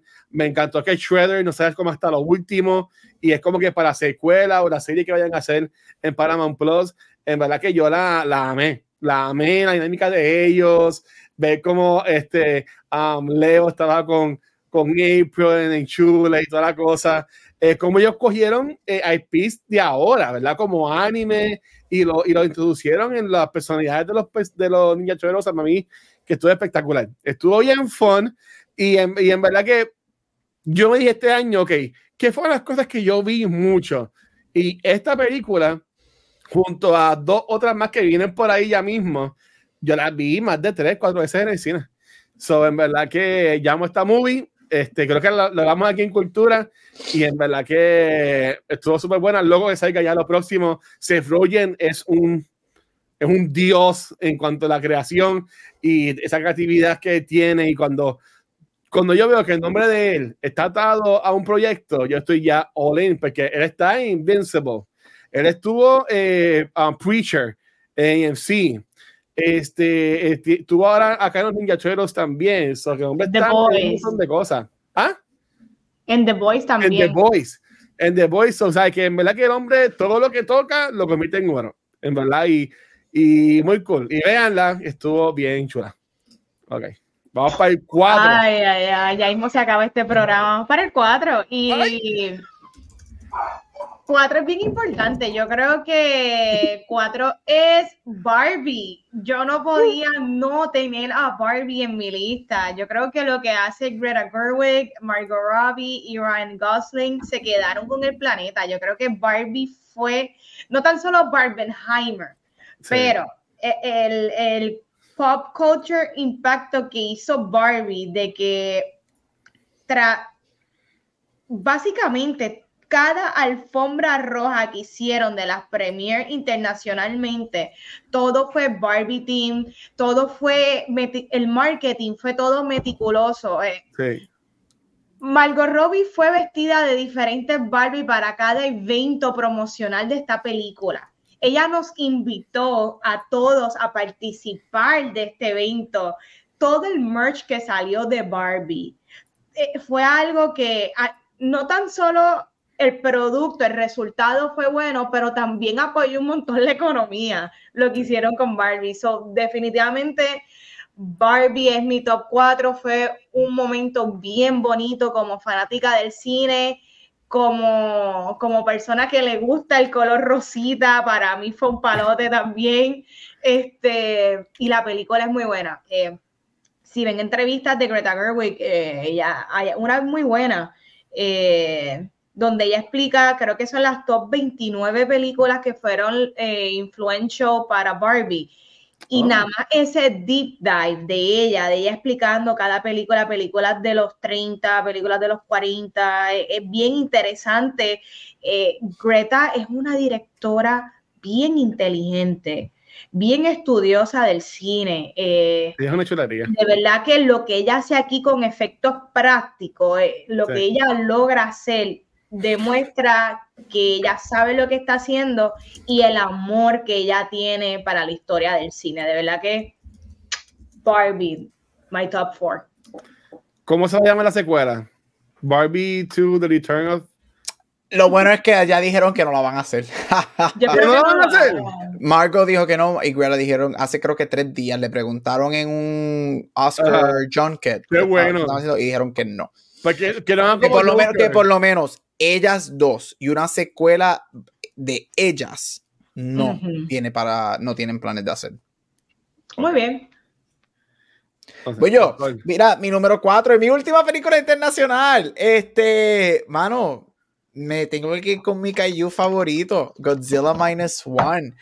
Yo, lo, lo mismo que empecé diciendo ese episodio, lo voy a decir ahora. Esta película es la película que debe poner to shame a los estudios de Hollywood, gastando 300, 400 millones de, dólares en películas que se ven basurísimas y una película de 12 millones hace lo que hizo Godzilla Minus One. Regresamos al mundo Kaiju, regresamos a Godzilla a Post World War II, que es sus orígenes. Este, ya la, la fui cine otra vez. Aquí también la están dando, tuve la de ir a verla otra vez. Y a mí me, me encantó más todavía, visualmente fantástica. Mano, si tú vas a hacer homages a películas, así es que se hacen. Esta película tiene varios homages. El más reconocido es la escena del, el- del bote, cuando Godzilla está persiguiendo el bote, obviamente eso es un full homage a Jaws. Este, y, y, pero se hace bien, los visuales.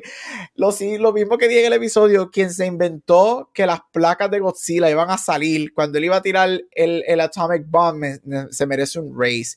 La música es fantástica, la escena que él destruye la ciudad holy fucking shit. Este, y algo que me gustó mucho, la cinematografía, y me di cuenta en el opening de la película que es en la isla. Nosotros nunca vemos a Godzilla full on en la isla. Él está entre los shadows, solamente lo vemos cuando él tira el fuego o explota algo dentro de la isla. Vemos porciones de él. Me gustó mucho. La actuación es fantástica. Me gusta que, aunque te deja las puertas abiertas a una posible secuela, como la gran mayoría de las películas de Godzilla, es not in your face que va a pasar el estudio dijo que sí, que quieren seguir haciendo Godzilla, pero que quizás hacen otra historia y no necesariamente una secuela de esta. Y eso a mí me gusta.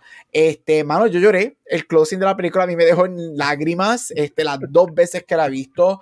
Pero, again, las dos razones principales por qué esta película está en mi posición número 4 es el hecho de que, número uno, de que un estudio con 12 millones de dólares hace una película tan espectacular como hizo esta By the way, yo pienso que Godzilla por primera vez en su historia de 60 años creo que va a recibir su primera nominación al Oscar por efectos visuales. Estoy rogando que pase. Y oh, a mí no me sorprendería que termine ganando ese Oscar.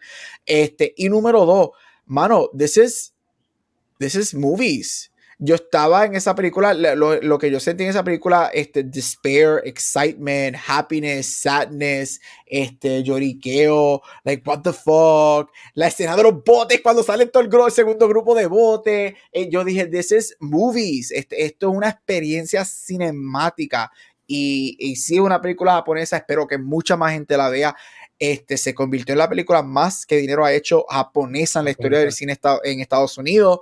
Este, y Godzilla Minus One, mano, watch it, porque la película está espectacular. Ya, a mí me gustaría verla, no la he visto. Estará hecho también blanco y negro, ¿verdad? Sí, van a tirar una versión blanco y negro ya. Quiero verla, no he tenido oportunidad de verla, pero sí la quiero ver. Sí. Eh, bueno, voy a ir yo con mi número 4. Y esto es mi última película live action de la lista. ¡Wow! Mi última película live action de la lista. Así que, si ustedes me conocen, ya ustedes pueden asumir cuál es mi top 3. Este, pero nada, mi número 4. Y esto fue algo bien y sweet, ¿verdad? Porque um, es básicamente la despedida de uno de los grandes en el MCU, que es James Gunn. Y mi número 4 es Guardians of the Galaxy Volume 3. O mejor conocida como Te cogimos de pendejo cuando pensaste que Star-Lord iba a morir. Este, yo, yo amé esta película. Para mí es lo único, además de What If Season 2, es lo único bueno que hizo Marvel, el MCU, en todo el año y, y, fue más James Gunn. Este, yo dudo que él dejó que Marvel jodiera mucho con la, con la película de él. Pero a mí me encantó el soundtrack con, con esa canción de ese intro de Rocket cantando Creep. ¿Sabes? A ti se te paraban todos los pelos. ¿sabes? Si tú no llorabas con esa película, eh, eh, enfocarse en Rocket, ver la historia de él con sus amiguitos, que todos terminan muriendo, ver cómo él eh, hace ese revenge, ¿verdad? Este, para mí estuvo brutal. Ver, ver esa relación de Gamora y Quill que pues, al final como que no pasa nada, pero ese desarrollo de todos los personajes, ver a Groot ya grandote, en verdad que llamo la película, le he visto un par de veces en Disney Plus, fíjate. Me he encontrado, así cuando estoy como que tirando la cámara que está bajo en mil y como que quiero ver algo, la pongo. Y como que, ah, mira, este, y la amo. Y en verdad, James Gunn, te vamos a extrañar en el CU, pero que te vaya bien allá con Batman y Superman en DC. Esperamos que siga haciendo cosas buenas. Yo sé que tú nos ves y nos escuchas, así que éxito siempre. Uh, pero, pero ya, Guardians of the Galaxy Volume 3 es mi número 4 de año 2023. Es muy buena, a mí me gustó un montón Guardians of the Galaxy eh, Volume 3. Súper. Y es de las películas que yo no sé el que terminó viendo la streaming service, pero en el cine, la experiencia de verla en el cine fue muy, muy buena. Sí, Vamos para el número 3.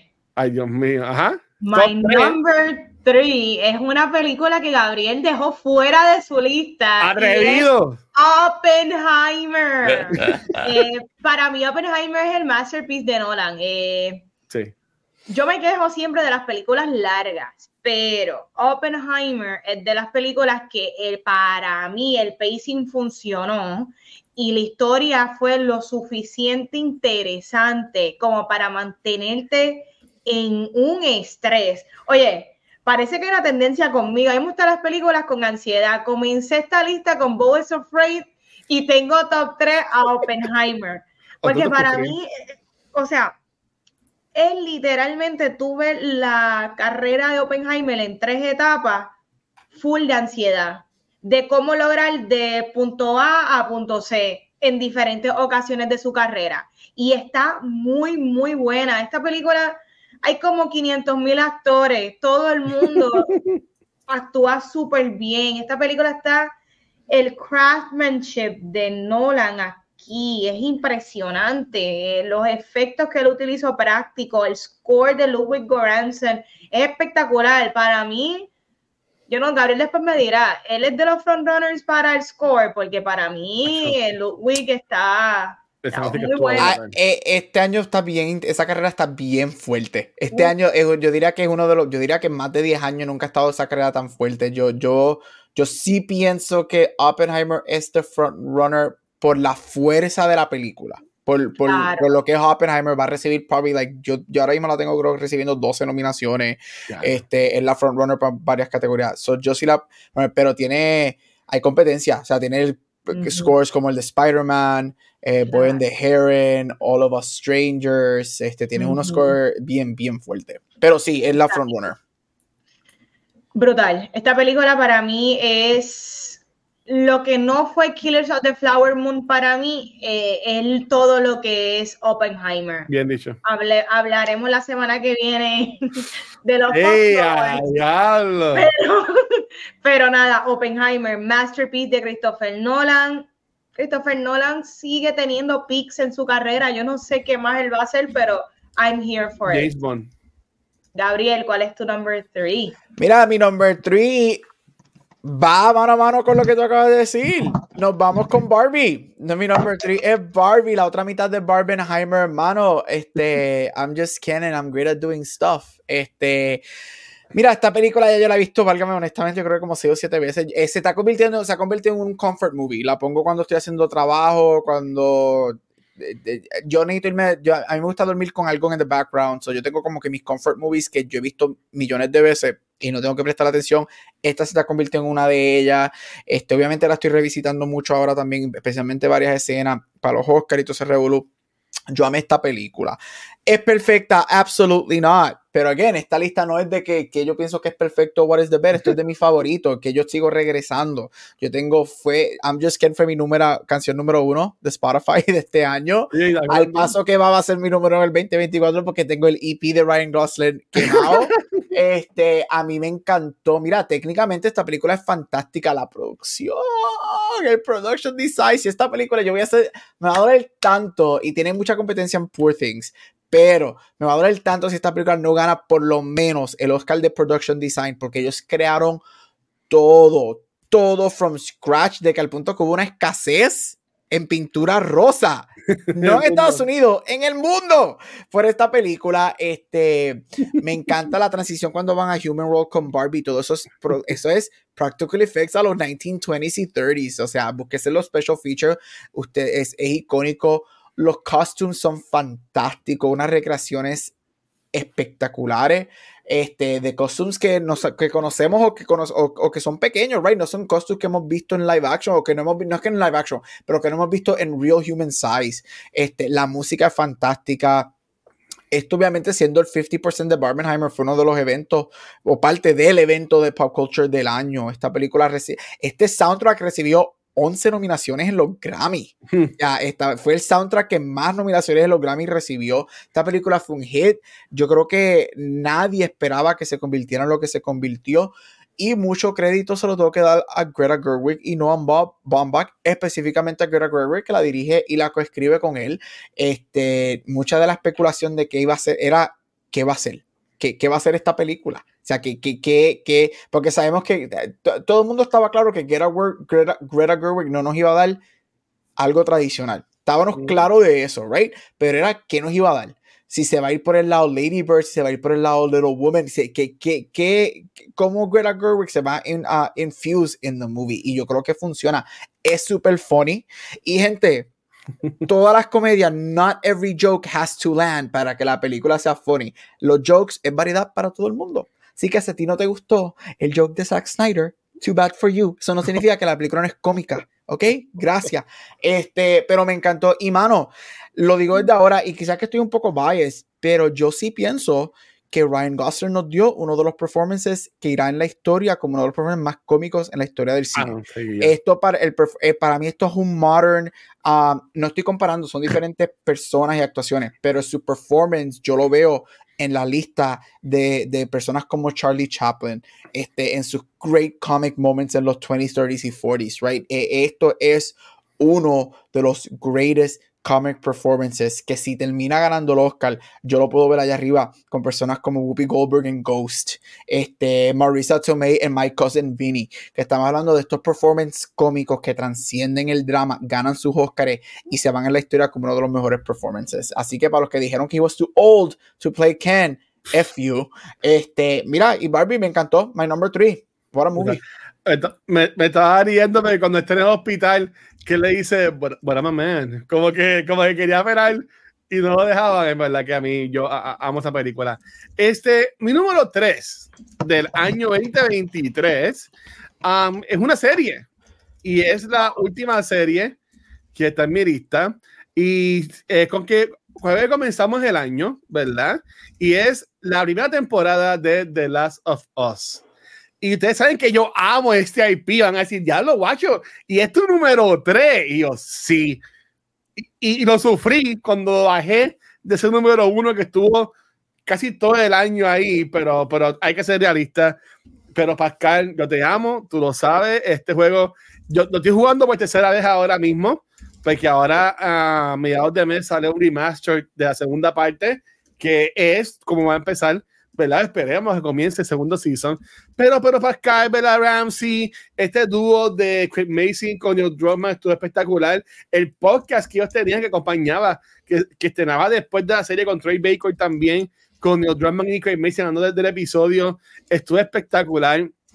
Yo lo amé, ¿sabes? Episodios eh, como Long Long Time, que mucha gente estuvo hablando de eso por meses como es que de la, mejor hora que se ha visto en televisión en todos los tiempos. Eh, Gabriel Luna, que lo tuvimos en el Comic Con, que vimos compartir con él. En verdad que para mí que esta serie subió otra vez a, a HBO como que al tope, después que haya como que flaqueado un poco con Game of Thrones, como terminó.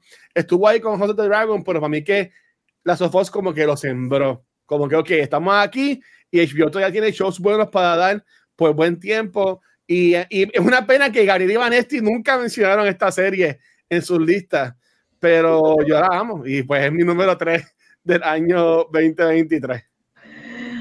Ni en las menciones honoríficas. Ni en las menciones honoríficas. es buena, pero tú sabes, estamos hablando de los tops. Este, bueno, vamos para el 2 y el 2 es la única serie que está en mi lista y es Succession. Yes. Para mí Succession se quedó con mi vida. Yo creo que, es que yo soy de las personas que por más que me hablaron de Succession por muchos, muchos años, yo decidí por primera vez verla en el 2023. yo me beneficié de binge watch toda la serie Coming to la última temporada. Y para mí Succession fue the moment. Lo que fue Euphoria hace unos años es, esa última temporada de Euforia fue Succession para mí. Todas las semanas era hablar del último episodio que salió, redes sociales, las especulaciones de qué va a pasar. Eh, Succession fue todo para mí en un momento del 2023 y me lo disfruté tanto. Para mí, Succession se convirtió en una de las mejores series overall de, de HBO. Es excelente, está muy bien escrita, me duele, me duele porque yo me quedé con ganas de más de estos personajes, pero también respeto la decisión de los creadores y de los showrunners, también creo que lo hicieron muy bien. Eh, I love Succession. Succession no esperaba que terminara siendo el número dos. Y les explico. Yo tenía la lista con muchas cosas y de ah. repente tú empiezas a pensar, pero, pero ¿qué me impactó? ¿Con qué yo me quedé? Y de repente fue subiendo poco a poco hasta que llegó el número dos. So, sí, para mí también fue una sorpresa que estuviese ahí. Brutal. Yo estoy tan contento que ambos de ustedes vieron Succession. Yo la amé. O sea, eso fue algo, fue algo, fue algo permiso. Y Vane, sí, estoy contigo. Yo puedo ver 10 seasons más de Succession, pero yo también lo que siempre he dicho, no hay nada más bello, por lo menos para mí, cuando los creadores deciden, this is it. Que fue lo que hicieron, lo que hicieron con Breaking Bad, lo que hicieron con Succession. Y sí, yo quería ver más de Press Kendall. Este, yo quería ver más Chef, quiero ver a Chef peleando ahora con que, está pre, o sea, todo. Pero, y mucho Cousin Greg. Estaba loco por ver a Tom dejar la Chef por Cousin Greg. Necesitaba ver eso.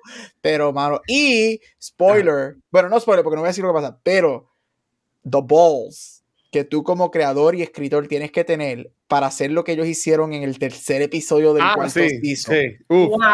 Esa, voz, se jodió para siempre. Lo que fue el tercer episodio del cuarto season y obviamente este Long Long Goodbye.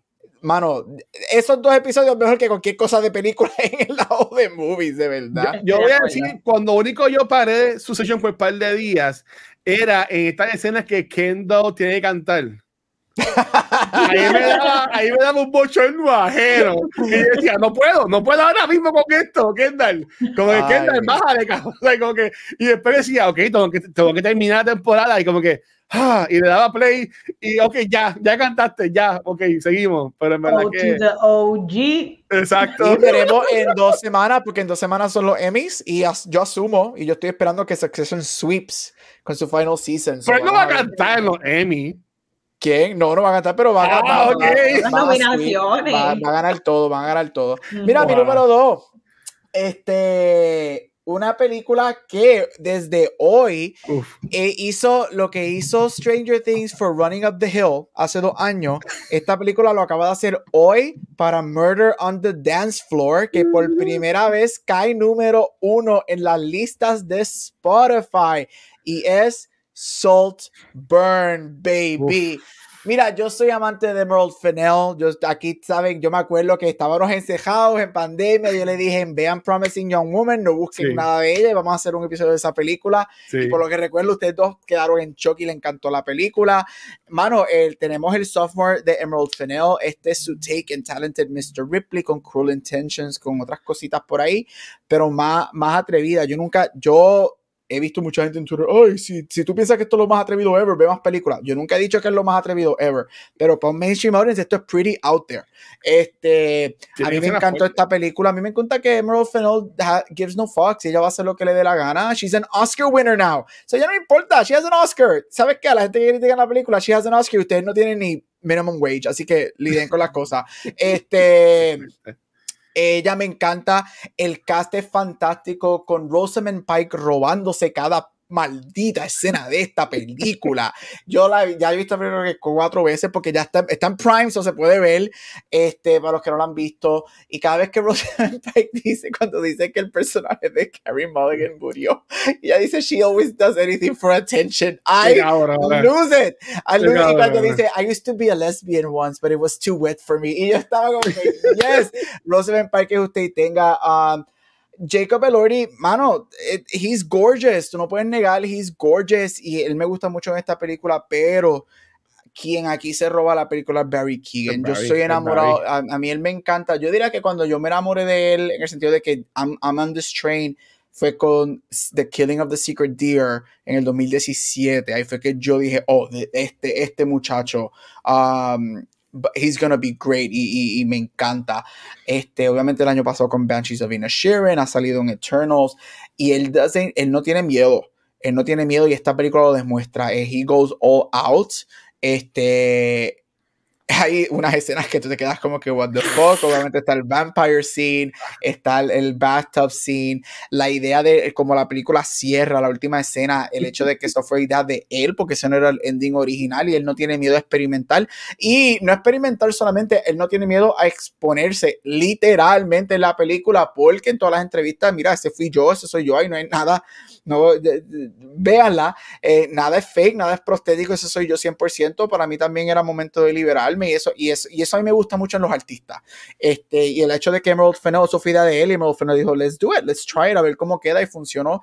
A mí me encantó esta película, ya yo la he visto creo que como cuatro veces, estoy rogando que tienen un 4K version, porque yo soy physical media collector, y me quiero, hay, de hecho, todas estas 10 películas yo espero, aunque Barbie ya yo la tengo, bueno, las de Netflix no van a pasar, pero me gustaría que la mayoría de ellas las tiren en, en Physical Mira porque las quiero. Pero Saltburn a mí me, me encantó. Yo no estoy diciendo que es la, la, representación más espectacular de Class, la representación, whatever. ¿Sabes qué? Yo no estoy mirando eso. Yo estoy en una película que me entretiene, que me dejó en shock, que me encantó, que me dejó pensando. Y Emerald Fennell en mi ojo lleva 2 for 2 for 2. Así que Saltburn es my number 2 movie of the year. Brutal. Otra recomendación de ustedes dos que yo me la disfruté un montón, en verdad. Ella lo es todo. Buenísimo. Ok. Mi número dos. Y esto es la última película de mi lista de 2023. Y es Spider-Man Across the Spider-Verse. Um, esta película yo la vi como un millón de veces en el cine. Eh, yo la amé desde el soundtrack. La primera la he visto un millón de veces. Esta, esta, mira si esta película me gustó, que ya me la he comprado dos veces. Tengo. Tengo el. el, el me Tengo la película normal y después vi que salió una edición especial que trae las dos y también me la compré. Y en verdad que está en Netflix. Cuando salga la tercera, te vas a comprar el otro Collector's Edition con las tres películas. No, sí, esa tercera película va a salir como en cinco años, olvídate. Este, pero en verdad que a mí me encantó. Este, um, algo también más personal, yo soy un fanático de Kind of Funny. Eh, eh, Chris Enka, que es uno de los leads de los que dibujó en la, en la película, eh, también es un Kind of Funny best friend y lo entrevistaron y él habló de su proceso y, y los años que él estuvo en la pandemia dibujando y creando. En verdad que fue algo. Yo entiendo que esta película, desde la primera, ellos crearon una diferencia, se han distinguido bien, cabrón. Así como hizo Pixar con Toy Story. Yo jodo mucho a Sony, pero ese lado de Sony Animation es algo en verdad súper bueno. Con Mission the Machines, ahora con estas de Spider-Verse. En verdad que yo confío mucho en ellos y es una pena porque en el mundo perfecto yo encajaría la última que vi on the Spider-Verse que termine en live action y él entrando entonces al Sony Universe o al MCU, como quiera que se vaya a hacer, como que no lo veo pasando, pero, pero sí, sí creo que vamos a ver la versión de Mouse live action en la tercera película, porque para mí que en esta película hay par de partes que es live action. Cuando él está corriendo, si en las tenis o lo que sea, yo sigo pensando, o es que está bien animado, bien cabrón, o que son como que snippets live action súper rápido. Pero again, el soundtrack brutal. Este, uh, ese intro de Gwen con la batería, algo majestuoso. Y again, si no la han visto, véanla. Estuvo en la lista de Vanetti, no estuvo en la de Gabriel, shame on you, Gabriel. Pero la verdad que Spider-Verse es algo hermoso, es algo espectacular. Y es mi número dos. Entonces, vamos a hacer ahora. Vamos para el uno. Sí, vamos para el uno, pero yo le pedí a Vanessa y a Gabriel de yo decir mi uno primero, ya que es algo que no, no hemos hablado mucho aquí en el podcast y lo de ellos sí, ¿verdad? Para terminar el show como que con un bajón de hablando de, mi número uno, que no es algo tan, tan wow, ¿verdad? Este, bueno, para ustedes, que si es mi número uno para mí, yo lo amo.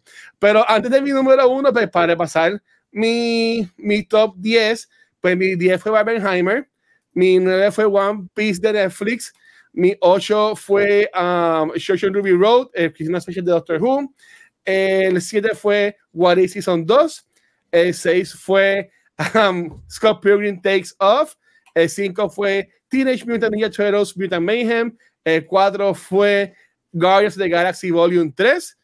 El 3 fue The Last of Us Season 1 en HBO, en Max. Mi 2 fue Across the Spider-Verse. Y mi número 1 de año 2023. Eh, no creo que es la primera vez que cojo un videojuego. Tengo que checar en mi lista del año pasado. Eh, pero es un videojuego, corrilla. Un videojuego que yo le he metido más de 200 horas. Bueno, que le metí más de 200 horas en el año 2023. Eh, algo que consumió mi vida. Y si me sigues en Twitch, sabes que la gente estaba hasta aborrecida de mí jugando el juego porque lo, lo jugué hasta más no poder. Y es Baldur's Gate 3. Eh, lo que es el GOTY del año. Este, sí que no es simplemente mi número uno, es el número uno en el mundo, ¿verdad? Fue ganó el GOTY en los Game Awards. Um, esto es un juego, el Dungeons and Dragons. Eh, lo puedes jugar en computadora, lo puedes jugar en PlayStation, lo puedes jugar en Xbox. Puedes tú jugar D&D en una consola. Y tú creas la historia y tú conoces a muchos personajes y pueden pasar 20.000 cosas o mil playthroughs es imposible que sea el mismo, por ejemplo, el de Vanetti o el de Gabriel. ¿Sabe? Es tan, es tan preciso en todo. La música, algo espectacular. Este, la historia, los personajes, Shadowheart, que la amo, eh, este, Astarion, Gale. En verdad que es un juego súper, súper bueno.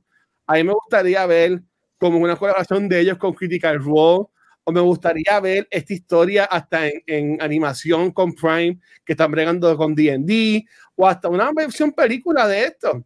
Honestamente, yo amo lo que es Baldur's Gate 3. Mucha gente me ha jodido por eso en los chats. Ahí sin cojones me tiene. Yo me lo disfruto un montón y es mi juego del año y es mi número uno del año 2023. Y como yo sé que Vanessa y Gabriel pues, no conocen mucho del juego, yo dije, dame yo salir de mi número uno primero y después ustedes, ¿verdad? Pues de su número uno que sí va más relacionado a lo que tuvimos en película, a Kenneth Show. Así que ya, ese fue mi número uno de año 2023, Baldur's Gate 3.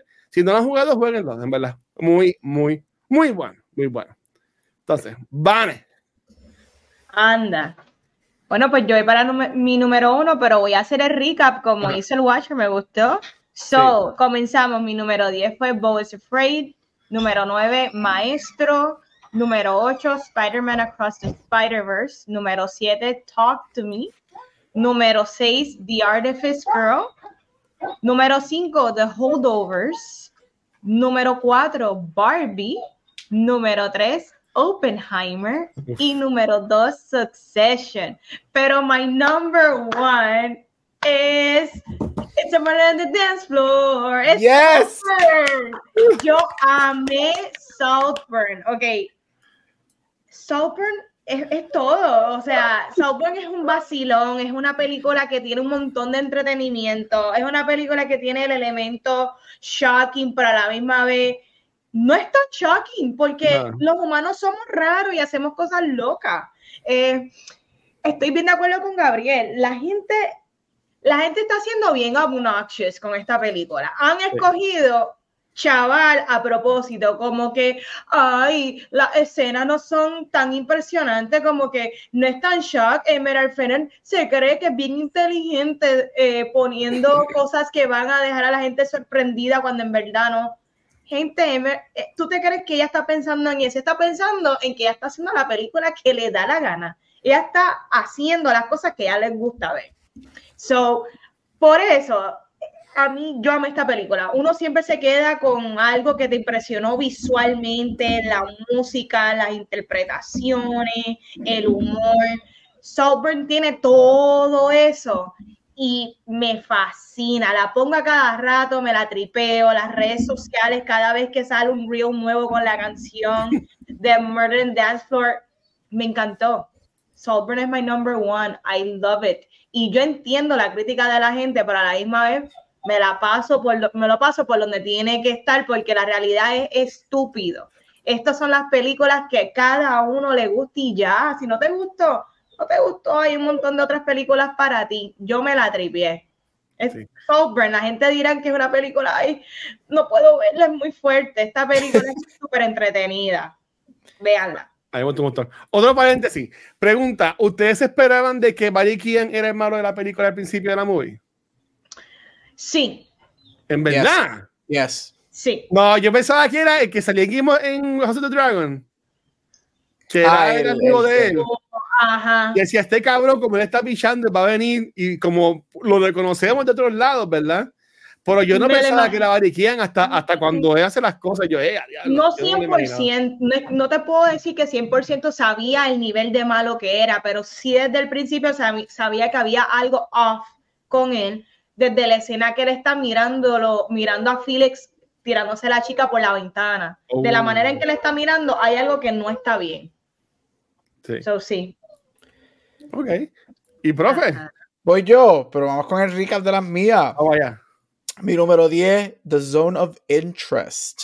Mi número 9, The Boy and the Heron. 8, Society of the Snow. 7, Rotting in the Sun. 6, Passages. 5, The Iron Claw. 4, Godzilla Minus 1. 3, Barbie. 2, Saltburn. Y número 1, la película que los otros días estaba pensando en ella y me salieron lágrimas solamente pensando en ella. Una película que me afectó, una película que me destruyó, una película que estoy loco por verla otra vez. Este, una película que la vi hace ya como un mes y medio, dos meses, y no he dejado de pensar en ella. Y es All of Us Strangers. Esta película a mí me desgarró el corazón. Es una película que, que sí que es súper sad, es una película en cómo nosotros como seres humanos lidiamos con trauma y traumas que nos pasan desde pequeños que cargamos por siempre y cómo afecta todo tipo de relación. Am, la película se enfoca en o, o decide enfocarse en cómo afecta las relaciones amorosas tuyas y las decisiones que tú tomas um, por el lente del personaje de Andrew Scott, donde Andrew Scott, mejor conocido como nuestro Hot Priest de Fleabag, da lo que para mí es su mejor performance ever. Una persona que para mí se merece y debería estar con un lock a Best Actor, aunque yo dudo que vaya a pasar, pero este, para mí debería ser un lock for Best Actor, este, en donde él está lidiando con su trauma familiar, el hecho de que él es gay y, y- ciertas pérdidas en su vida, este, con un supporting cast este, de Jamie Bell, Claire Foy y Paul Mescal, en donde los tres dan unos performances únicos. A mí especialmente me sorprende que Claire Foy y Andrew Scott no estén locked everywhere en nominaciones, porque lo que ellos hacen en esa película es fabuloso. Mira, una película que te deja pensando, una película que te hace sufrir mucho. Una película tiene muchos elementos de past lives en el sentido, o, o no elementos de past lives, tiene cosas que las comparo mucho con past lives, de que te las decisiones que tú, que tú tomas son las decisiones que tú tomas y te van a afectar de cierta manera, right? Sea para bien o sea para mal. Este, no quiero dar muchos spoilers de la película, pero esto es una película este, que, mano, que te afecta muchísimo. Es un beautiful, yo me atrevería a decir que es borderline un gothic story de la manera que está presentada y que es escrita. Este, Andrew High la escribe, la dirige, este, él ha hecho películas como Weekend, hizo series como Looking, él a mí me encanta, yo soy bien fanático de él y también él se merece una nominación a, a Screen, a Original Screenplay, dudo que pase, lo veo difícil, pero me encantaría. Yo sé que Van está jalándose los pelos que no ha tenido la oportunidad de ver la película. Este, Ya mismo, que ya mismo la ya mismo pronto, pronto la vamos a ver. Este, mira, sí, esta, yo diría que esta, e- esta película está purposely made para hacerte sentir triste y depresivo y llorar. Es, una, e- es, eso, esto es lo que. Pero una película que dice, ¿sabes qué? Esa es la realidad a veces de las cosas y tú tienes que enfrentarte con la tristeza de lo que es la vida. Este, tiene muchos twists and turns. Este, con un final que a mí me voló la cabeza. Este, y de verdad que esta película es pequeña, te hace, te, eh, eh, eh, tú tienes que immerse yourself en esta película.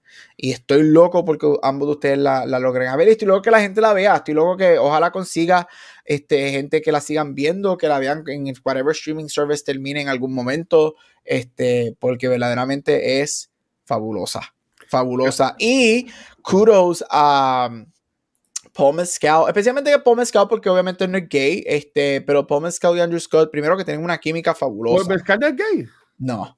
La, that's- that's lo que, eso es otro podcast. Este, la química de ellos es fabulosísima. La amistad de ellos es espectacular. Y la película tiene, este, no al nivel de Saltburn, no al nivel de Rotting in the Sun, este, no a nivel de Passages, pero sí tiene varias escenas intensas, este, que yo sé que van a disfrutar muchísimo, este, y fueron escenas que ellos dos hicieron reales.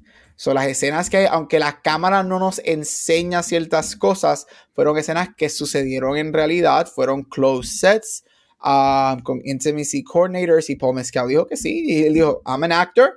Y algo que él dijo, que me encantó en una entrevista, él dijo, I'm an, I'm, I'm an actor. I've been acting since I was a kid. Things have happened. Y yo, yeah, I know what you mean by that, right? Pero que ellos decidieron irse real con varias escenas y son unas escenas bien, bien preciosas. Este, no, mientras que al Saltburn son para mí igual de buenas, pero Saltburn es más por el shock value. Aquí es una intimidad. Son escenas producidas para la intimidad, para la belleza del, de, la química y el, y el cuerpo y, la intimidad que hay. Me recordaron mucho a las escenas de sexo, las escenas de, relaciones en Sense 8, que es un show de Netflix a mí me encanta. Este, así que All of Us Strangers is my number one movie of the year. Este, mano, de verdad que no, yo no tengo palabras para lo que esa película a mí me hizo cuando yo salí. Yo creo que yo lloré como, como tres, yo creo que yo lloré toda la noche después que vi esa película. Porque es, demasiado de triste. Y a mí me gusta, me gusta, I, I like torturing myself. So, a mí yo he visto Manchester by the Sea como 10 veces. Y la gente, ¿cómo tú me ves esa película? Porque a mí me encanta estar triste. So, es para mí. A mí me encanta sufrir, pero ya, All of Us Strangers, eh, eh wow, qué película. Es una definición de lo que tú no tienes que ser grande y bombastic para definitivamente demostrar que tú eres una de las mejores del año. Mira, Gabriel, pregunta a Gino, este, ¿dónde se puede ver? ¿Dónde tú la viste? Yo la vi aquí en Limited Release. Este, en el cine. No está en streaming en ningún lado. Creo que ahora en enero es que va a empezar a tener un poquito más de regular release. no es que va wide. Este, porque esta película no es un wide movie, right? Viene de un estudio pequeño y whatever. Pero sé que ahora en enero es que empieza. Por ejemplo, aquí la van a volver a traer. Yo la voy a volver a ver la semana de arriba. Este, porque aquí la vuelven a traer ahora este, para varios cines. Eso sé que sé que ahora en lo sé que en Puerto Rico creo que tú que la iba a traer. La semana que viene. Ahora es que va a tener un poquito más de, no, yo no diría wide release, pero va a tener un poquito más de theatrical releases por, por varios sitios. Brutal. Brutal. Eh, mira, primero que todo, quiero reconocernos porque tuvimos un listado bastante diverso. Ok.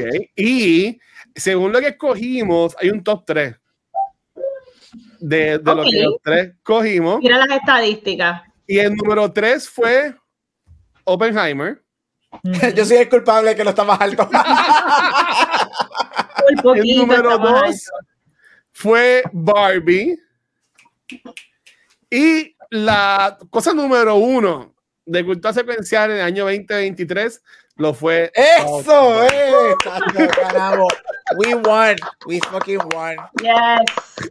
Lo logramos. We won. Oye, esos son tres películas, son tres peliculones. Y tres películas bien diferentes. Que es lo mágico de eso. Tres películas bien diferentes. Y me ah. atrevería a decir tres películas que predominan los efectos prácticos. Wink, wink. Yep. Yep. Eh, yo, yo, lo mencioné al principio. Gracias, Barry este Keegan. Lo mejor fue estas películas que no eran mainstream, que no eran popcorn pictures, en verdad. No, y es verdad, y yo estoy de acuerdo, y ahora, ahora mucha gente puede decir, ay, pero es que obviamente Barbie y Oppenheimer son um, mainstream o iban a hacer mucho dinero. Si eras como yo, pues yo me acuerdo que nosotros, hasta nosotros tres quizás hablamos en un momento. Originalmente, ninguna de esas dos películas iban a tener más de 50 millones por, ese weekend. Todo me acuerdo cuando Oppenheimer era como 20, Barbie era como 40, whatever, y de momento Barbie hizo 150 y Oppenheimer hizo 80 y todo el mundo se quedó como de, what is going on? So, hasta esas dos películas, aunque son películas grandes y vienen de estudios grandes, tú puedes hacer el argumento de que no jamás. Yo creo que aquí nadie esperaba que esas películas hicieran un billón de dólares. Jamás. Y dos de ellas las puedes ver en streaming. Barbie está en Max, eh, está en Prime. Prime. Oppenheimer no está en ningún lado todavía, ¿verdad? No, Oppenheimer como ahora no, no iría para Max porque ya no es con ellos. Este, este estudio no sé para dónde iría. yo asumo que Peacock? o Paramount es donde yo asumiría que te va a terminar en su momento. Ay, brutal. Este, pues mis amores, algún, algún, algún cocino que tengan, algo que quieran comentar sobre nuestras listas.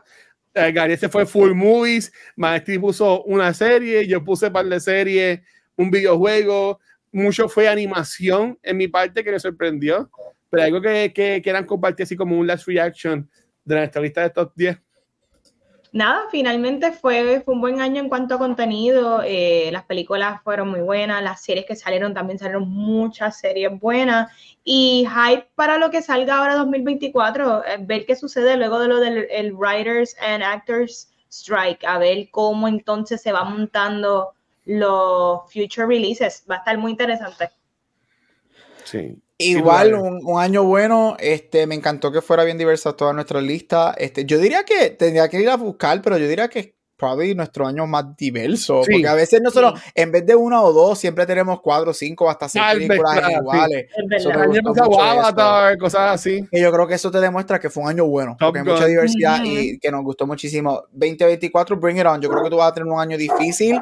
Yo sé que va a ser, anyway, va a ser un año difícil porque es el año post huelga este post-strike, so va a ser difícil. Pero este, yo sé que están en este episodio, whatever, pero lo voy a mencionar. Give me March y Abril. Dame Dune y Passengers, que son lo que yo estoy esperando. Dame esas dos películas a ver si, si arrancamos bien el 2024. Yes. Y eso va a ser. Y Corillo, nada. Hubo, hubo un pequeño cambio en nuestro calendario. La semana que viene íbamos a hablar de American Fiction, pero hacía en Cinemas que pues, atrasó esta una película, ¿verdad?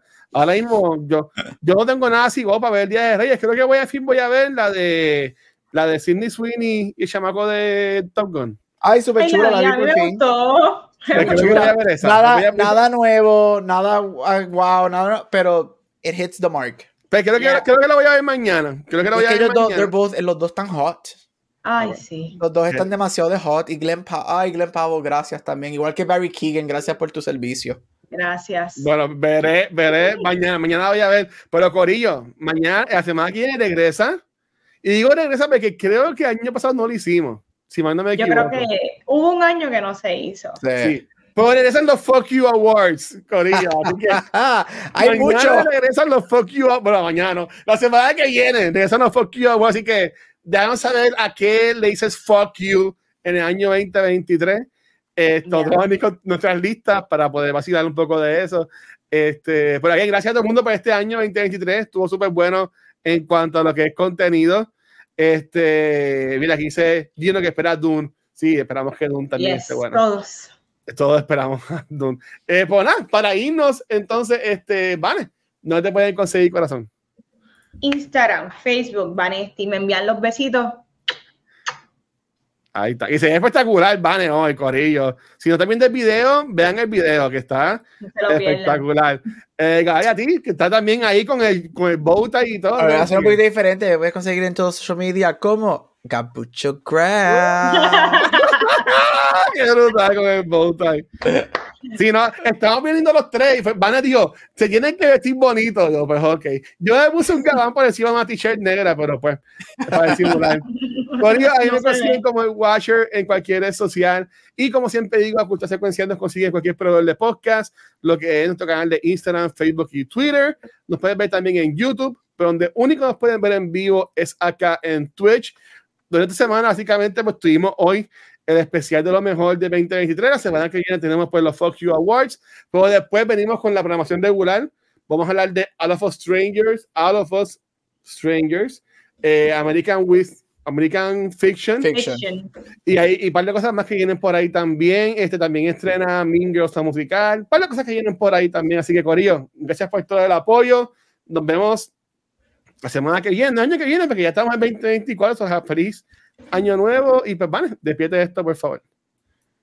Gente, feliz 2024. Hasta aquí otro episodio de... Dios mío, no puedo ni hablar. Hasta aquí otro episodio de Cultura Secuencial. Nos vemos la semana que viene. Y yo sé que todos tenemos por lo menos 15 focus. Y así que tráiganlo, por favor. Tráiganlo a la mesa, los que estén en el chat. Quiero saber, porque yo tengo lista y tengo menciones honoríficas. Mucho. ya, mi gente. Gracias.